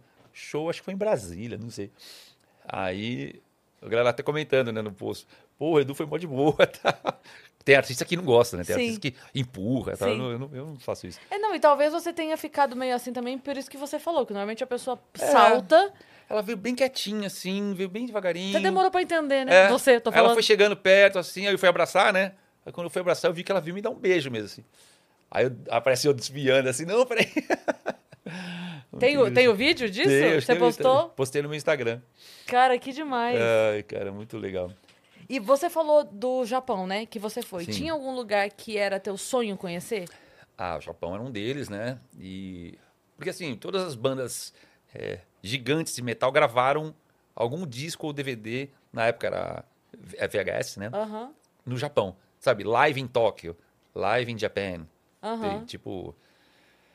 O de Purple tem o Iron Maiden. Então, era um sonho ter alguma coisa do Japão, né? Sim. E aí eu falei, putz, o dia dia que eu for eu vou curtir. E então a gente fez é, puta, várias turnês lá, então sempre quando eu vou, eu lembro desses momentos, né, da, de quando eu era fã e via os discos, né? Sim. Live in Japan e tal. E aí você tava lá. É, daí eu consegui chegar Agora nesse... uma coisa, você- falou da fã beijar na boca Uhum. e dessas viagens todas, Nossa, Como perdi é- muita coisa. Perdeu o mais como, legal. é, como é que foi, ou como é que é ainda hoje, Uhum. conciliar a família, é relacionamento, viagens? Você tem uma agenda, tipo assim, você falou que vai tirar uns dias agora no carnaval. Isso. Você sempre se preocupa com isso? Com esse. Ah, a gente agora, né, o ritmo diminuiu, né? Eu tinha, nessa época de 20 e poucos anos, era turnê atrás de turnê, turnê, era bem pior, né? E hoje também é carreira solo. Então eu consigo falar, ó, eu vou fazer aqui, aqui eu não vou fazer. Quando você tá numa banda, você- cara, a banda quer trabalhar, o empresário quer vender, né? Pra fazer grana e tal, e não dá muito pra você escolher, né? Falar, ah, não quero tocar nesse período aqui. Então você tem que ir na onda. E agora com carreira solo eu escolho, né? Então eu falo, bom, eu vou tirar um. que nem, é, dois- quando que veio a pandemia? 2019? 20. 2020? Então, 2020, logo eu lembro que quando veio a pandemia, eu, eu falei, cara, vou ficar um ano compondo um disco. Não vou fazer show, não vou fazer nada. E aí eu já tinha me programado justamente financeiramente, tudo pra não ter show, não ter nada, só pra fazer o disco. Então foi você. Que era... a culpa é sua. Descobrindo. É, cara. Aí eu falei. Porque você tá tão sincronizado com o universo, É, meu, cara, mas- que mas eles assim, ó, escutam tudo que você fala. Yasmin, quando eu entrei, eu fiz o último show que era do Moonlight, né? Um show acústico que eu tenho também bem bonito. Violão, com umas coisas, piano e tal. E tinha dois pra fazer. Tava acabando pra entrar no estúdio de casa, né? Que eu componho em casa. E aí esses dois foram cancelados por causa da quando veio a pandemia. Então, tipo assim, último fim de semana que veio a pandemia, eu já tava em casa. E aí a gente não sabia o que ia virar, né? Que ia, du- que ia durar um ano, dois anos só. E aí eu falei, beleza, né? Pô, uma doença, tá bom, já tô em casa mesmo, vou ficar em casa quieto. E aí fiquei, aí a pandemia foi durando, durando, durando, e eu levei um ano e pouco pra compor o disco. E que é o Vera Cruz, que é esse que eu gravei com a Elba, com o Max Cavalera, do Sepultura. Aí, cara, foi assim, né? A gente é, compondo e aquela coisa da pandemia acontecendo, né? É. E eu já tinha me planejado, então não tive um prejuízo, né? Muitos amigos meus se ferraram, né? Músicos, porque cara que toca em bar, assim, os caras tipo, ficaram sem emprego, né? Sim. A maioria deles foram fazer outras coisas. Foi aí que nasceu muita coisa online, né? Inclusive os podcasts, né? eles Sim, tocaram é. na pandemia, né? Bombou, né? E aí eu tava em casa fazendo um disco, né? Então foi muita sorte, assim. E. Você estava quando- respondendo sobre É. é, como Lidar que você com- lida com a família, com Sim. os shows e com a... Aí. Então, voltando ao assunto. Aí. é, hoje eu consigo lidar melhor, né? Porque eu tenho esses, esse poder de falar, esse mês eu não vou fazer nada. Uhum. E agora, fevereiro não tem nada, março tem pouquinho, né? Mas também teve um showzaço agora É, em então. São Paulo, né? Então, eu fiz um show Como é agora foi? lotado, né? Que é um, que é um show, foi o show principal desse disco, do Eldorado, né? E lá no Tokyo Marine Hall, casa cheia, lotadaço. Mega produção, porque eu gosto de botar uma produção como eu vi os meus ídolos, né? O Iron Maiden, Metallica, o Dio, aqueles cenários. Eu falo, né? Quando eu tiver a oportunidade, eu quero fazer igual. Em carreira solo, dá pra fazer, né? É meu dinheiro, vou lá, meu risco, né? Se der bom, beleza. Se não der, né? Problema é meu. Paciência. E aí, é, graças a Deus, tem ido super bem. Faz sete anos, né, que eu tô em carreira solo só, showzaços. E aí eu gravei um DVD com orquestra, né, com o João Carlos Martins, o maestro. Sensacional. Gravei já outro DVD que vai lançar este ano. Lança no segundo semestre o DVD do Vera Cruz, para quem pergunta muito, pô, e o DVD do Vera Cruz e tal. E Lança vou lançar o DVD da orquestra, não tinha, eu, eu não tinha a permissão para lançar no Brasil ainda o DVD que eu gravei, porque eram músicas da época do Angra tal. Ah, Hoje eu já tenho essa permissão, então vou lançar esse ano o DVD, lá, o, o Temple of Shadows in Concert, né? Então são dois DVDs que a gente vai lançar este ano. Aham. E voltando ao assunto da família, né? E aí, eh, esse ano tenho essas turnês. E aí, vou comentar uma, parada que tem a ver com isso, que é... Eu vou fazer em maio só a próxima turnê. Porque até maio, cara, a gente viu a agenda do que tem de show internacional. Meu, não dá pra competir. Muita banda internacional, muito, meu, shows, assim. A não- a molecada não tem grana pra gastar em 20 shows, sabe? Aí eu falei, meu, vamos segurar, em maio a gente começa. Entendeu? Então eu tenho esse, né? Tem essa Aí eu vou pausa ficar com a agora. família, hoje mesmo vou visitar minha filha e tal. Sim. Essa, você disse que está morando no sul de Minas, É. né? Essa, esse- essa localização já era? Você já estava lá? Você escolheu Não, lá? não, Qual não. é o propósito? Eu morava em Alphaville, aqui em São Paulo, né? Você deve Uhum. conhecer, lá em Barueri. Daí, ah, a família da minha esposa é de lá, de Andradas. Aí um dia ela falou, meu, E se a gente morasse lá, no meio da montanha, lá no, no meio do nada? Aí eu, puta, será, né? Porque eu sou pô, de São Paulo, né? Do Rio, né? Aí eu falei, então vamos começar a ir pra lá. Fazer um Aí- teste. É, aí eu ia de fim de semana, tal, comecei a ir mais, né, assim. Com aquela vista das É, montanhas. meu, ali é Putz, muito bonito. grila. Aí eu já comecei a jogar bola com uma galera de sábado lá, tal. Aí um dia eu falei, ah, meu, acho que acho que eu me adaptaria legal. Aí eu fui. Aí a gente mora em Andrada já faz uns anos. E, E a quali- qualidade de vida melhorou? é outra, né, total, né? O ar, né, é muito melhor, tudo, cara. E outra, é tudo super light, super lento, né? Interior, tem 40 mil habitantes, imagina, é uma cidadezinha, 40 mil habitantes tem aqui no bairro, né? É. Aí, então... Te dá um equilíbrio, né? Porque É, você é cara. muito show, rock, barulho e, E gente. é legal, porque quando eu cheguei lá, tinha ainda essa coisa do, do Edu conhecido, né? Parava os restaurantes, o nego fazia fila pra galera tirar foto e tal. Passou, sei lá, dois meses, acabou. Todo mundo já tinha É. tirado foto em dois meses.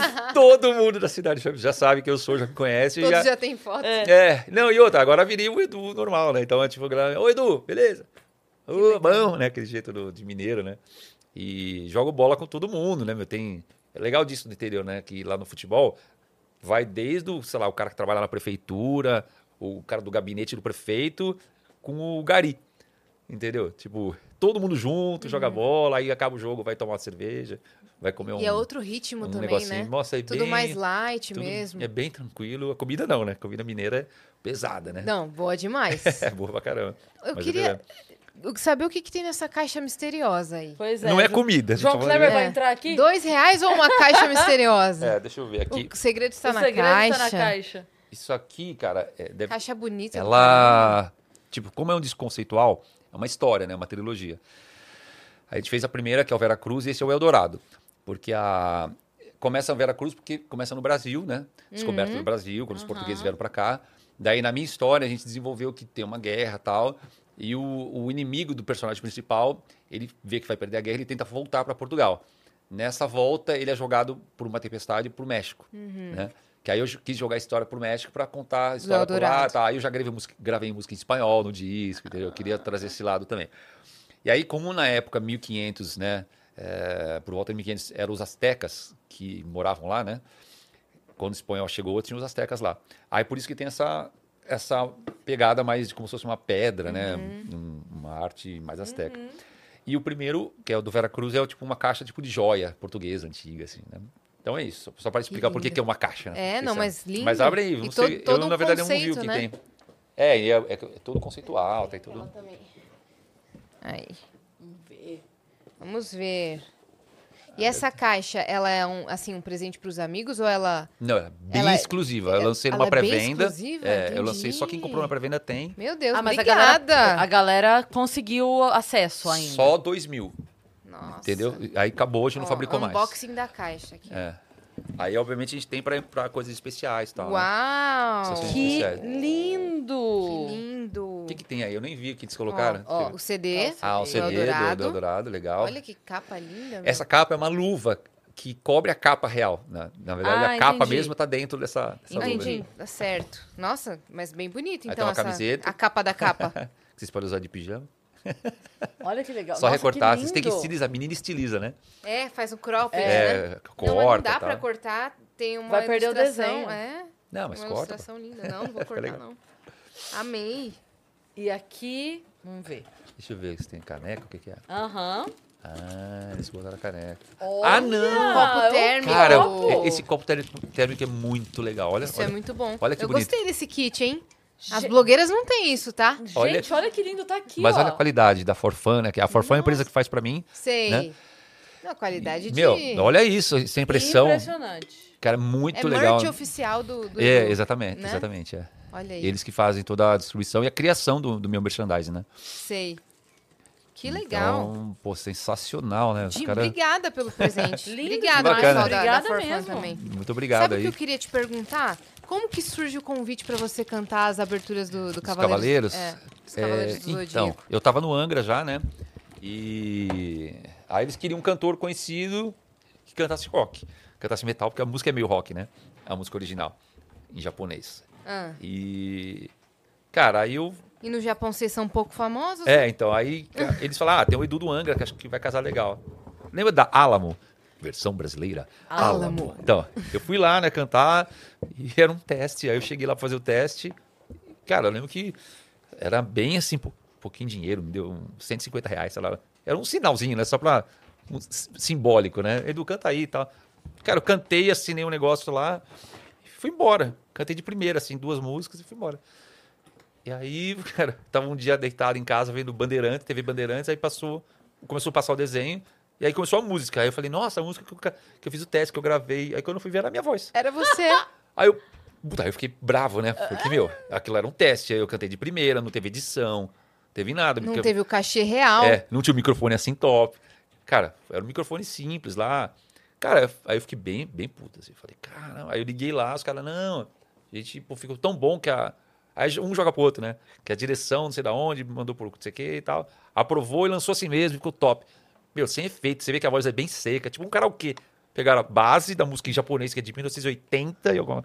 Meu, muito ruim, assim. Não mixaram nada. Nada, assim, bem simples, a voz meio distorcendo, assim. Manda aqui pra mim, eu tenho um estúdio em casa. É. Eu faço. Mano. Me avisasse, né? Cara, eu. Nossa, eu fiquei bem, bem bravo. Só que a música explodiu. Você vê que não, Desse de- jeito não mesmo. depende da qualidade, né? Você vê que quando é pra estourar, cara, a música estourou num nível assim de estar no Rock in Rio e É. ter, sei lá, 80 mil pessoas pedindo a música do Senseia. Canta um pedacinho. Ah, é aquela faça elevar o cosmo no seu coração. Você gostava? Gostava. Todo mal, combater, despertar o poder. Essa música virou Isso é clássica, né? muito é, tarde da Band, né? Isso é E muito tarde foi- da Band. Foi isso. Aí eu, cara, assim, eu falei, e agora, né? Agora deixa assim, né? Não vou pegar advogado, nada. E foi, aí comecei, eh, me, me chamaram pra cantar. Lembra dos animes que tem as- os eventos lá de animes e tal? É, Anime Friends. É, aí eu come- comecei a ir nesses eventos e, putz, aí, aí sim, né? Comecei a ganhar grana com esse negócio e tal. Aí E- sim reverteu, É, né? reverteu. E aí foi E um... você come- pegou outro público que também é muito apaixonado, né? Sim, cara, e, e sim, combina, né? Com Combina. heavy metal, um negócio totalmente a ver. O... Aí pra você ver, aí eu- me chamaram pra gravar Never, que aí foi pro cinema. Você se lembra, uma, a primeira vez que foi pro cinema o filme. O Prólogo do Céu chama. Ah, aí eu falei, não, peraí. Agora eu vou gravar num puto estúdio, vou fazer tudo. Aí, meu, editei. putz, Só que a música não estourou, né? Fiz uma produção assim, mano. Um negócio. Aqui a galera quer ouvir. Ela é linda, a galera pede também, mas, meu, a Pegasus Fantasy é um, é um hit hit. Eu tive que ir agora no show de São Paulo, ó, fiz o show. Duas horas e meia, acho que ele show, né, Thiago? Né? Cara, puta show longo, difícil, acabou. Eu falei, agora todo mundo tá feliz, satisfeito. Saí do palco, meu, ninguém foi embora, né? Quase 4 mil pessoas ali. Ah! Aí eu fiquei do lado do palco ali, aí a galera começou, aí eu comecei a ouvir, né? Sensei, ah, Sensei, ah", né? Aí eu falei, puta, será, mano? Aí que foi esse show aí, Olha ó. lá, lotadaço. Lotadaço. E. Não, quase sold out, Caramba. né? E aí a gente. aí eu saí do palco, já tava tudo apagado. Falei, meu, e agora? Volto. Aí eu falei pro cara da, da, da- da mesa, falei, meu, liga o microfone, vai. Vou lá no. No aí eu cantei, pra, peguei um. Pedi, pedi pro guitarrista, me dá a guitarra. Mas tudo sem ensaiar, sem nada. Eu peguei a guitarra e, e aí o Fábio Lima, que é o que tocou comigo no show, né? Fez participação, toca violão pra caramba. Ele falou, vamos fazer junto? Eu falei, vamos, vamos. Aí ele pegou o violão e fez comigo lá. Aí, meu, toda essa galera cantando tudo. assim. Veio abaixo, né? Você vê, é uma música que não tem como não fazer, né?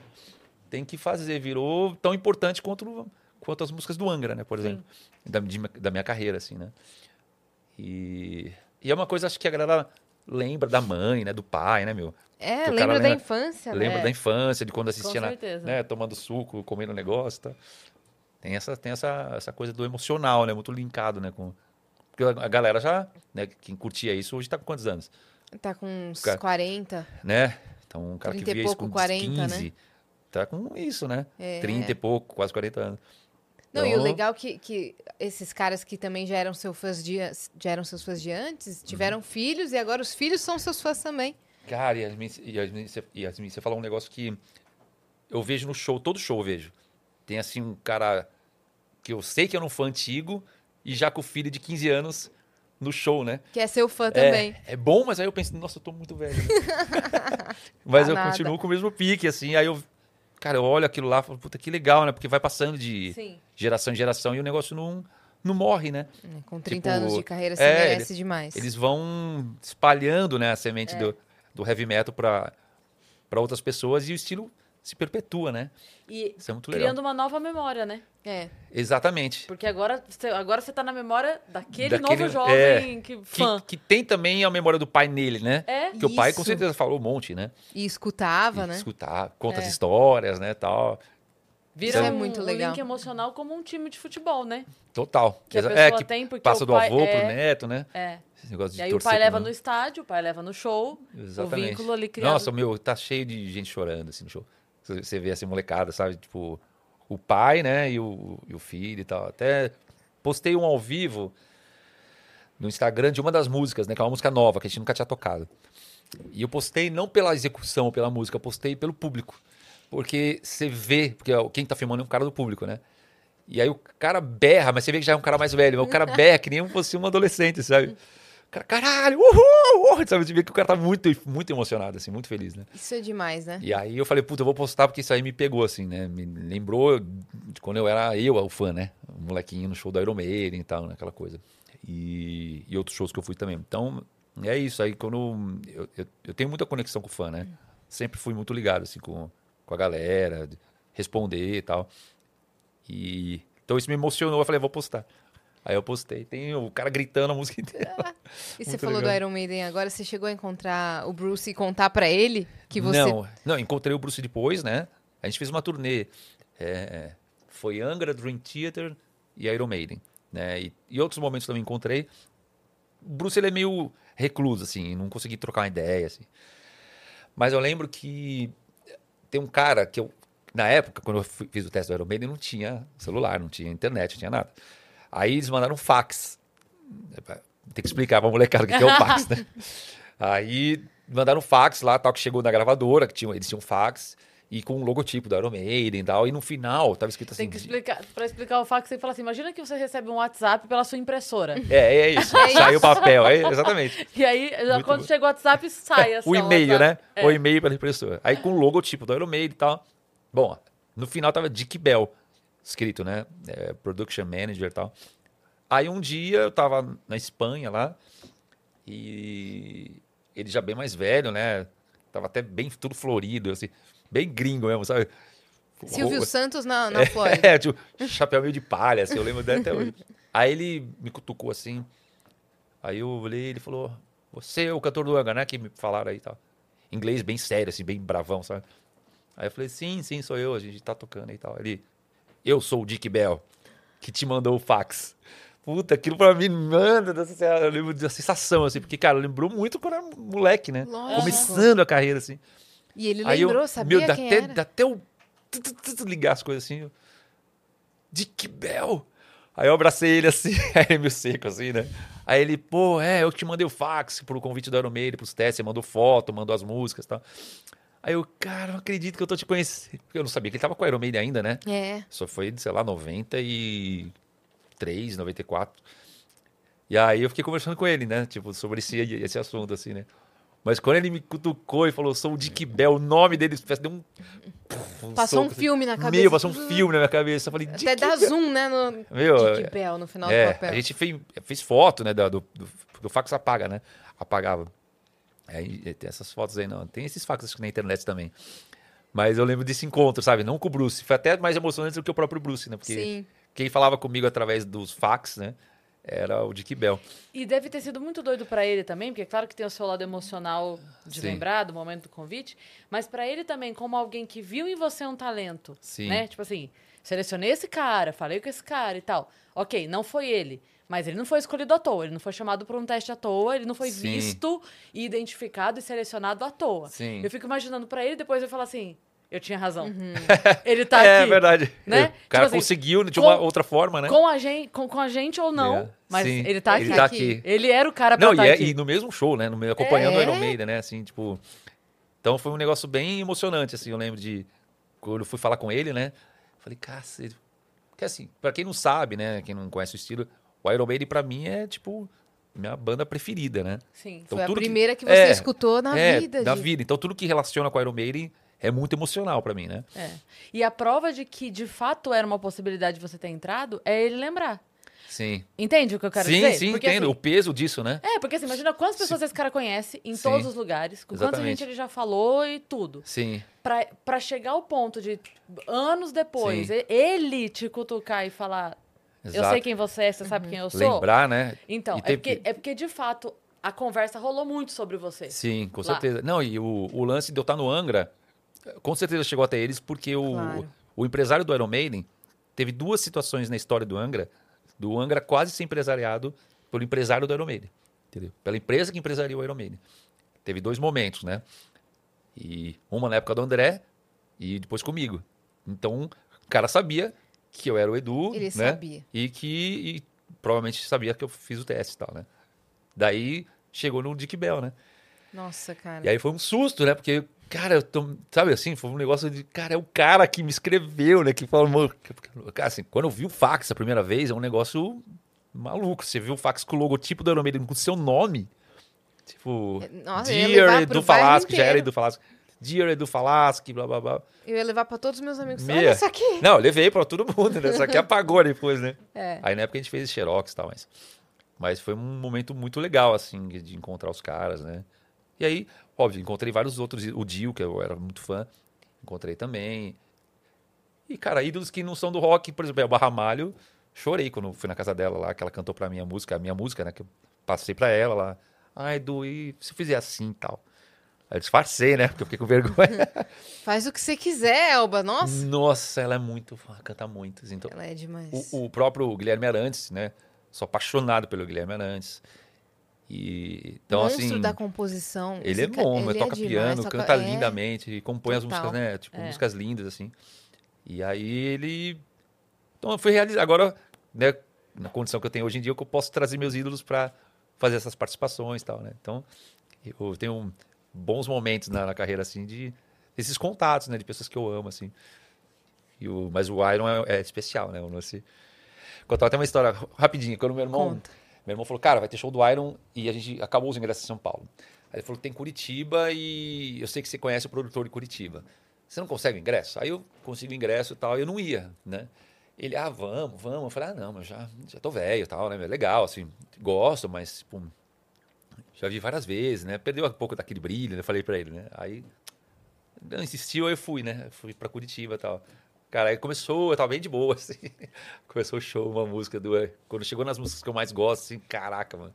Aí não aguentei. A hora que entrou uma parte que, que eu amo, assim, Arrepia. parecia o Bob Esponja, assim, sabe? As lágrimas pulando. Nossa, eu chorei muito. Aí meu irmão virou pra trás, falou que não tava Já nem aí. passou a né? emoção, né? É, Tá vendo? É, tô vendo, né? Tá, ficou velho. Puta, meu, o negócio bate muito no coração. Assim? É. Não, e eu É acho que legal. piora até de a gente estar mais velho. Piora, porque a nostalgia fica mais forte. Então, né? mas eu, pô, já coisa- na, assim, né? é, o lance também de ser músico profissional, né? Viver muito nesse meio e tal. Eu tava bem desencanado. Eu falei, ah, não, já não, acho que né, não Ah, tem mas mais. é a- porque ativa outra pessoa aí dentro. É, não É. tem mais aquela fã. magia, eu pensei, né? Puta, mano, como, quando começou as músicas The Rhyme of Ancient Mariner, sabe? Aquele finalzinho, é um, um final Sim. que eu gosto. Puta, aí não, não deu. E tem outra coisa também, né? Porque ali é você fã, primeiro de tudo. Sim. Que, né? aí, aí é o CPF, não o CNPJ falando. Sim. E a outra coisa é te lembrar Boa. de quem você não sabe. Porque você não sabia que você ia estar Sim. onde você tá hoje. Então é assim. Sim, exato. É. Você lembra daquele menino. Fala assim, Que não fazia "Caralho, ideia. Só velho." sonhava, mas não É, sabia, né? tipo assim, Não tinha eu certeza. queria ir lá agora dar um abraço naquele menino. É. Falar, cara, um dia você vai estar lá e. Verdade. Né? Meu, mudando completamente de pato, pato pra ganso. E vocês, meu? Como é que vocês entraram nesse negócio aqui? Cara, Porque eu, eu assisto vocês, eu vejo outros podcasts e tal, mas vocês têm um lance. É diferente dos outros, assim. Não sei nem, nem explicar muito, assim. É um. Sei lá, é uma parada diferente, assim, do, você acha? da molecada. Porque é os, os podcasts dos caras é mais a molecada, tem a. Não sei se, se eu tô me explicando bem, mas. Aham. E vocês têm um lance. Sei lá, acho que vai mais no. Um pouco mais profundo, assim. Os assuntos, assim. Não sei se eu. Me, Pô, me é, falei. obrigada. Eu acho, Me acho que é, bem. é- é a coisa do feminino. Eu né? acho que é, É, isso, porque. Um eu- outro eu, olhar, né? É, eu, eu sou muito ligado ao mundo feminino pela minha mãe, né? Aham. Que virou minha mãe e meu pai, né? Me criou desde pequeno e tal, com a ajuda da minha avó. Então eu tenho, tipo, várias primas, né? Mais prima do que prima. Então tenho muita ligação, sabe? Sim. Você Aí tem eu- uma filha. É, exato. é. Então é, é isso. Aí eu vejo as coisas de vocês, os assuntos, o jeito que vocês abordam, assim. Ah, que eu sinto honra. um lance diferente, assim, sabe? Eu até assustei aquele dia que eu tinha vindo no Flow com o. Fábio Lima e ele tava lá embaixo. Aí eu desci e aí ele me parou assim e falou: Yasmin, não sei o que, prazer. eu gosto muito do Vênus. Eu falei assim, gente, que mundo que eu tô. eu Sim. assim, não, O você. que que ele está falou, Ele acontecendo? falou, cara, vocês são incríveis. Eu falei, não, você que é incrível. Ficou tipo o meme do Homem-Aranha. Você é incrível. né? Foi esse legal. dia que a gente já armou Sim. tudo, mas eu fiquei em choque que você conhecia de verdade sim. e acompanha, né? Sim. Muito obrigada, assim, Muito né? legal, a gente fica muito, Muito, feliz de é Eu verdade. acho, acho bacana, assim, de, de assistir. É gostoso, sabe? De assistir. Tem, tem uns que eu acho legal, legal, vejo um, dois e paro, entendeu? Que legal. Vocês, quando vai ver, já pô, mó tempo assistindo. Nossa, quer dizer que a gente tá, Três, no, quatro episódios. É está no caminho certo. E a gente legal. acabou de completar três anos. Ah, mas assim, é, você perguntou como Mas a como é gente que foi, começou. é? A gente se conheceu pro projeto, Uhum. mas foi quando eu vim no Flow, que o Igor e o Monarco falaram, cara, você tinha que ter o podcast. Tava na época de começar a expandir o cenário de podcast. Mas no você Brasil. veio de convidada. De convidada. Entendi. Tá lá no meu Como programa. cantora. Como, imitadora, criadora de conteúdo. Ah, entendi. Né? Por isso você canta bem pra caramba, né? Muito obrigada. Cara, fala, É, eu também acho que cheguei a cantar no Flow, É. um pouco de tudo, né? Vim como criadora de conteúdo.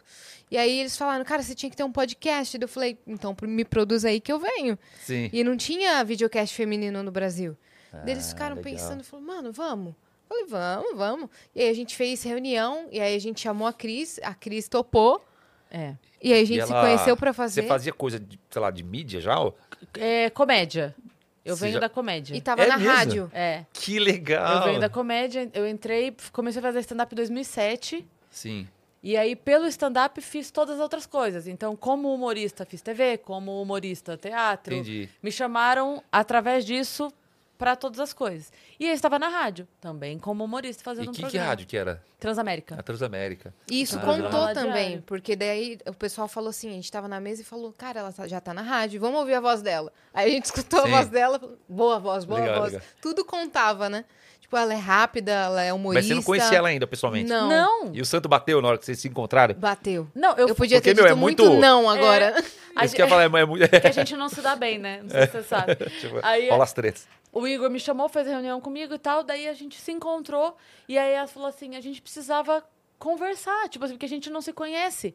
E aí a gente fez um date, fomos para um café, Fomos- ficamos horas. ficamos horas conversando. Pra se conhecer e tal. É, Pra se e aí- conhecer. e, foi, e nesse dia foi muito legal porque a gente entendeu que apesar de todas as diferenças de caminho que a gente percorreu para chegar, curiosamente, coincidentemente, divinamente, que, que, que que seja que a pessoa acredite, as nossas vidas foram dobrando pra gente se encontrar nos mesmos momentos. Então, É, assim, tem mesmos virada, anos, é. assim. Aí ela falou, não, porque nesse momento aqui fora que aconteceu tal coisa que se não tivesse acontecido eu não teria começado a fazer tal coisa. Eu falei, não acredito. Eu também. Porque nesse É. ano, nesse mês, aconteceu tal coisa que se não tivesse acontecido, eu não teria vindo pra isso aqui. E a gente assim, meu Caramba. Deus, meu Deus, parece que alguém fez assim, onde você tá indo, doida? É pra cá, vem. Mas é o que eu falei, cá, é o que eu falei É. pra vocês da minha vida lá, né? Pois é. Eu acredito que tem um alguma coisa predestinada, assim, em algum momento, né? Do, sei lá, Sim. em Que, algum que a lugar vida do vai mundo. encaminhando assim, É, tem- silenciosamente. Cara, porque, puta, eu poderia ter sido tantas coisas, Pois é. Uhum. né? E acabei indo pra, tipo assim, saí disso, voltei pra isso. Saí Uhum. disso, voltei pra isso, sabe? É um negócio assim. Você quer ver eu pirar muito? Então eu imagino que vocês tenham sido. Quando alguém me conta alguma coisa assim, tipo, quando seu pai contou a história dele, quando, quando alguém, assim, da outra geração conta alguma coisa da outra geração, ou de três gerações pra trás, e fala alguma coisa assim, por exemplo, ah, o seu tataravô veio não sei aonde, e aí um dia que ele foi na lanchonete X, ele conheceu sua tataravó. É. Eu falo, era uma lanchonete e eu não existia. Sim. Entendeu? Era um dia É dele isso. querer comer coxinha e não pastel e eu não existia. Nossa, eu piro muito nisso. Quantas coisas É. aconteceram. E aí eu Se tô meu- falando de eu também três eu, eu, fico, eu trás. fico filosofando nisso aí Pensa também. 10, pensa Pois é. 20 gerações É. pra trás. É muito detalhe pra gente Muito tá aqui. detalhe. E, Assim, mais perto ainda, se meu pai não viesse do Líbano, eu não existia. É, não, e daí conhecer a sua mãe. Conhecer E minha aí mãe numa, em frente à loja. Não, e ele lojinha. poderia A ter... lojinha Ele ainda não apaixonado por ela, Pod- poderia ter não cedido à pressão da família. da família de não estar Sim. com, com uma mulher que fosse da comunidade. Assim, eu tô falando Ou um simplesmente não ter coisas. gostado, né? A minha mãe Pois é o é. segundo casamento do meu pai. É. Ele poderia não ter separado, ou ele poderia... Gente, sei lá, é, e um se milhão seu de primo nunca tivesse te mostrado esse disco? Cara, é muita loucura, né? Porque ele era primo de um outro primo que eu não era, não conhecia, de São Paulo, que já tava na onda do metal, do heavy metal em São Paulo, que já, São Paulo começou, né? É. E o Rio de Janeiro, pô, era menos, né? Surf, praia, né? Demorou um pouco mais pra chegar. Então, ele- esse meu primo veio por esse outro cara e mostrou por causa. E ele nem era assim, Você tinha quantos metaleiro. anos mesmo, você falou? Ah, essa época eu tinha uns 11. Nossa. Então, aí pensa assim, você disse que o Rio tava um pouquinho, demorou um Atrasado. pouquinho mais pra chegar, Isso, né, é. lá. Aí imagina que tivesse demorado cinco anos. Eu já não ia gostar. Já. Não, e talvez Eu já- você falasse assim, ah, agora eu já tô pensando no vestibular. Sim. Agora já, agora já era. Não, já ia ter agora- mudado pra São Paulo, porque logo depois eu mudei pra São Paulo, que meu pai faleceu, né? E aí eu ia ter feito outra coisa. Ou ia acontecer isso que a gente tava falando, né? Que a vida ia dar um jeito pra De chegar. chegar de alguma Pois outra é. forma, né? Muito Nossa, eu louco. piro muito E nisso. seu pai apoiava o seu, o seu sonho? Ele, não, ele, não, eu não tinha sonho, né? Nessa época eu só gostava de. met- Comecei a gostar de heavy metal, né? E ele, na época, assim, eu lembro que era um negócio do demônio, né? Os pais, minha mãe odiava, né? Meu pai falava, que isso, essas capas aí e tal. Mas era um, coisa da molecada da, da, da época, né? Sim. Não falava nada assim, lembro que não comentava assim, tipo, ah, não vai ouvir isso, não tinha, não tinha isso. Agora, ele não viu, né, a minha ida pra, pra música, né? Ele viu. É, ele viu de, de outro lugar, né? Falando aqui no, na Terra, ele não chegou a ver, né? Então ele. Quando eu comecei a tocar violão, foi já lá em. quase indo pra Santos, aí ele já tinha falecido, né? Bom, de repente E essa conexão toda que você tem e saber os caminhos certos pra cada lugar, é porque tem alguém Mas- manda- é porque tem um É. Waze É. forte lá é em eu falei cima, pra né? Tem alguém sussurrando assim, É, mas tem mesmo. pra Não, cá! Isso, isso eu tenho certeza, essa, essa coisa da intuição que eu falei, né? Aham. É, a gente chama de intuição, né? Mas, cara, isso pra mim é claro. Teve- eu tive vários momentos na vida, assim, de, disso. E, é, e depois que minha, minha mãe faleceu, fortaleceu um pouco algumas coisas disso, essas coisas que vêm, né? E aí, cara, é, eu acho que tem isso mesmo, né? Sim. Então, de alguma forma. E é louco porque, assim, meu pai cantava, né, também. Mas não profissionalmente, mas cantava, tocava violão bem e tal. Então, aí, do nada, né? E ele não me ensinou. Não foi assim, ah, meu pai tocava, ele me ensinou, e aí eu virei músico. Não, eu não era nada, só brin- era um- uma criança virando adolescente, gostava de música e tal, mas não, não pensava assim, seriamente, entendeu? Ah, eu quero seguir música. Nossa, é nem- muito doido.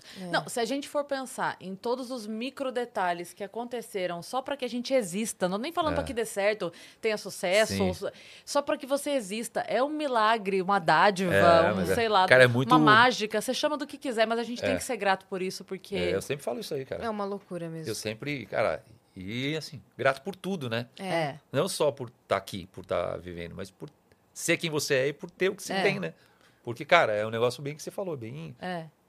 sei lá, E pode, pode realiza- acontecer tanta coisa pra você não ter o que você tem, ou, Exato. ou não ser quem você é, né? É. E você realizou todos os seus sonhos na Sim, música, e- sabe? e- então, e, assim, é um privilégio isso. E com todas as, os, é, vamos dizer, as pedradas que eu tomei e os buracos que aparecem na tua frente, né? Os precipícios, você fala, cara, e agora? Pulo? Tento alcançar o outro lado ou desisto, né? Então, tipo, cara, tive muitos momentos de, É. ó, chega, não dá mais tal. Falei, não, cara, eu, eu amo essa porra aqui, não dá.